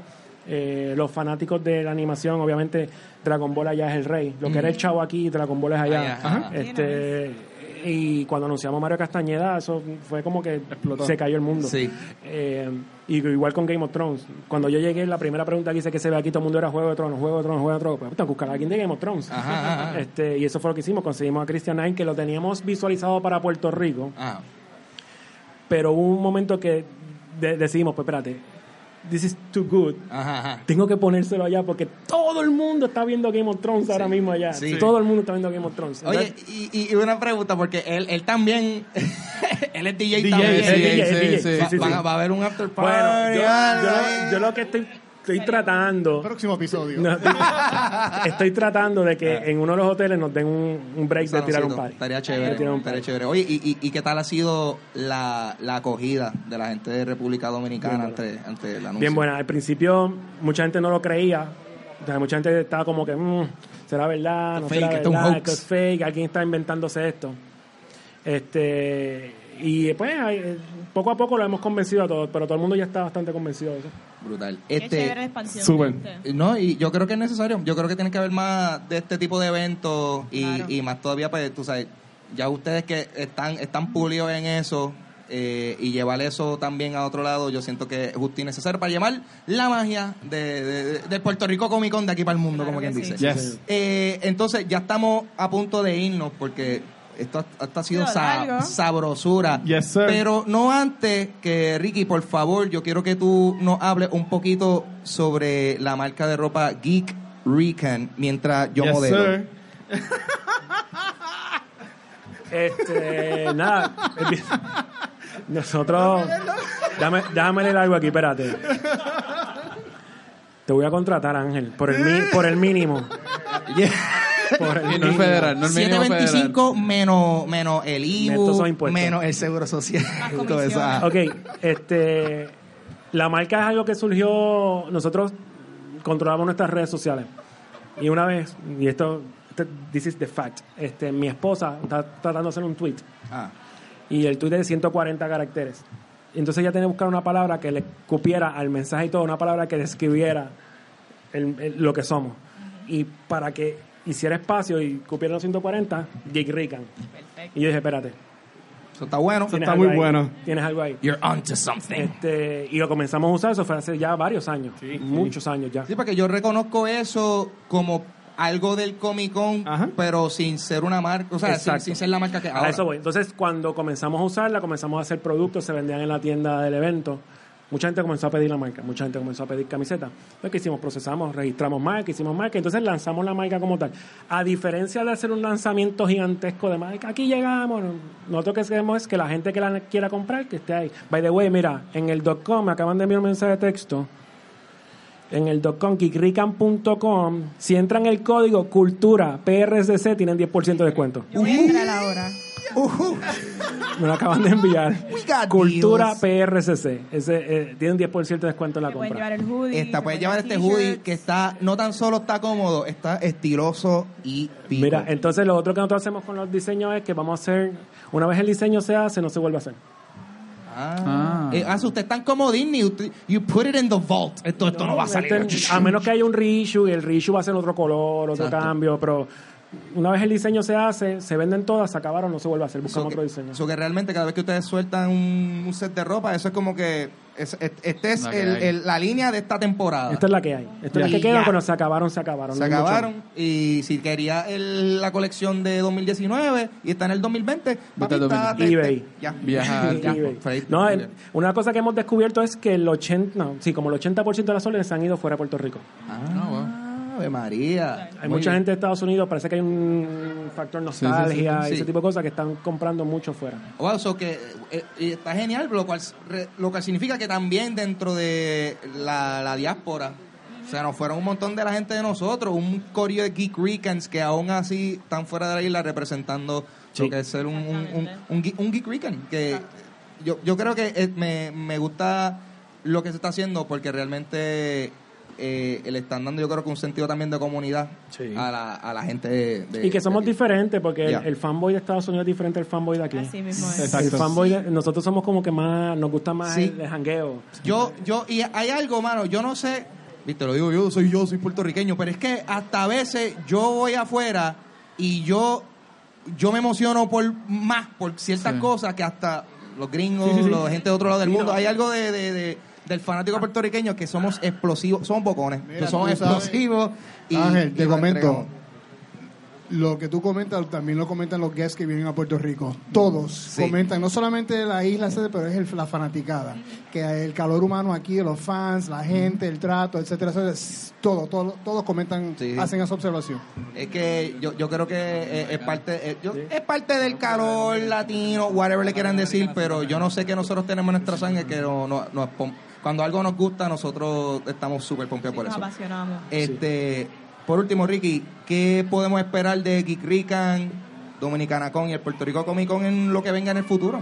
Pues mira, en el caso de la marca, estamos apenas lanzando. Esto es un proyecto que nosotros tenemos corri- corriendo poco a poco, sin prisa. Eh, y pues vamos a ver cómo nos va. Yo creo que va a estar chévere porque estamos creando un montón de cosas, estamos integrando un montón de diseños y lo que queremos es que la gente se sienta identificada realmente. Yes. En el caso de Dominicana Comic Con, pues nuestra meta es seguir haciéndolo todos los años. Eh, queremos integrar más países, o sea, queremos seguir haciendo eventos alrededor de, de Latinoamérica. Eso es algo que estamos viendo, la, si, está, si es viable o no. Y en el caso de Puerto Rico Comic Con, todos los años va a cambiar, todos los años se van a integrar formatos nuevos, todos los años se van a quitar cosas, se van a añadir cosas. Mientras el mercado esté ahí, mientras el mercado esté pidiendo cosas específicas, va a haber un año que, que va a haber un, un tipo de invitado o un tipo de interacción diferente, que eso también es algo que estamos viendo que cumple con las necesidades del mercado. Yo creo que lo más importante de Puerto Rico Comic Con es ese, que, se, que va creciendo y va, o va achicando, who knows. Este, eh, eh, basado en lo que el mercado va pidiendo. Y en ese sentido, pues nosotros no nos ajustamos todo el tiempo. Brutal. Eh, Ricky, pues tíranos la fecha por última vez de los eventos y, y las redes sociales por donde la gente puede conseguir Eh, más Puerto, información. Puerto Rico Comic Con es el 10 del 17 al 19 de mayo. Redes sociales PR Comic Con, no importa dónde esté. Eh, Dominicana Comic Con es el 3 y 4 de agosto. Eh, las redes sociales es RD Comic Con. Y la marca Geekrican, geekrican.com.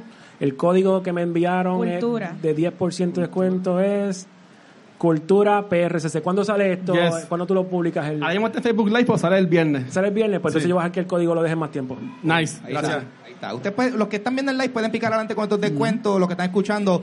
Después. Hazlo ahora, papi, ya has tenido una semana. No estuviste en el live, No, no, cuando- viste, no cuando- viste la repetición Cuando del se live. acaben, se acabaron. No, Se acabaron. Cuando se acaban las No camisas, se acabaron. 2019 promete mucho. Yes, sir. Eh, gracias a un millón, Ricky, por su tiempo. No, Vamos a darle gracias a fuerte ustedes. aplauso a Ricky Carrión aquí. Gracias, Ricky. Gracias, Gracias gracias. por su tiempo y vamos a decirnos, vamos a despedirnos y decirle dónde Ya. nos pueden conseguir. A mí me pueden conseguir en Instagram y Twitter como Papo Pistola. Y pueden escuchar mi otro podcast que se llama Dulce Compañía, disponible en cualquier aplicación de podcast. Así mismo, Dulce Compañía. Y si quieren ver la versión en video, pueden entrar a mi YouTube, Ángel González TV. A mí me pueden conseguir en otros podcasts sobre cómics, entre paneles y se habla cómics, ambos disponibles por Facebook, eh, SoundCloud, Stitcher, etcétera. También me puede conseguir una variedad de proyectos musicales, Avandra y Dr. Seuss. Dr. Seuss tiene un evento en conjunto con una gente por allá mismo en la respuesta. Estén más pendientes. Eso sería todo. A mí me consiguen en Instagram como Vanesti.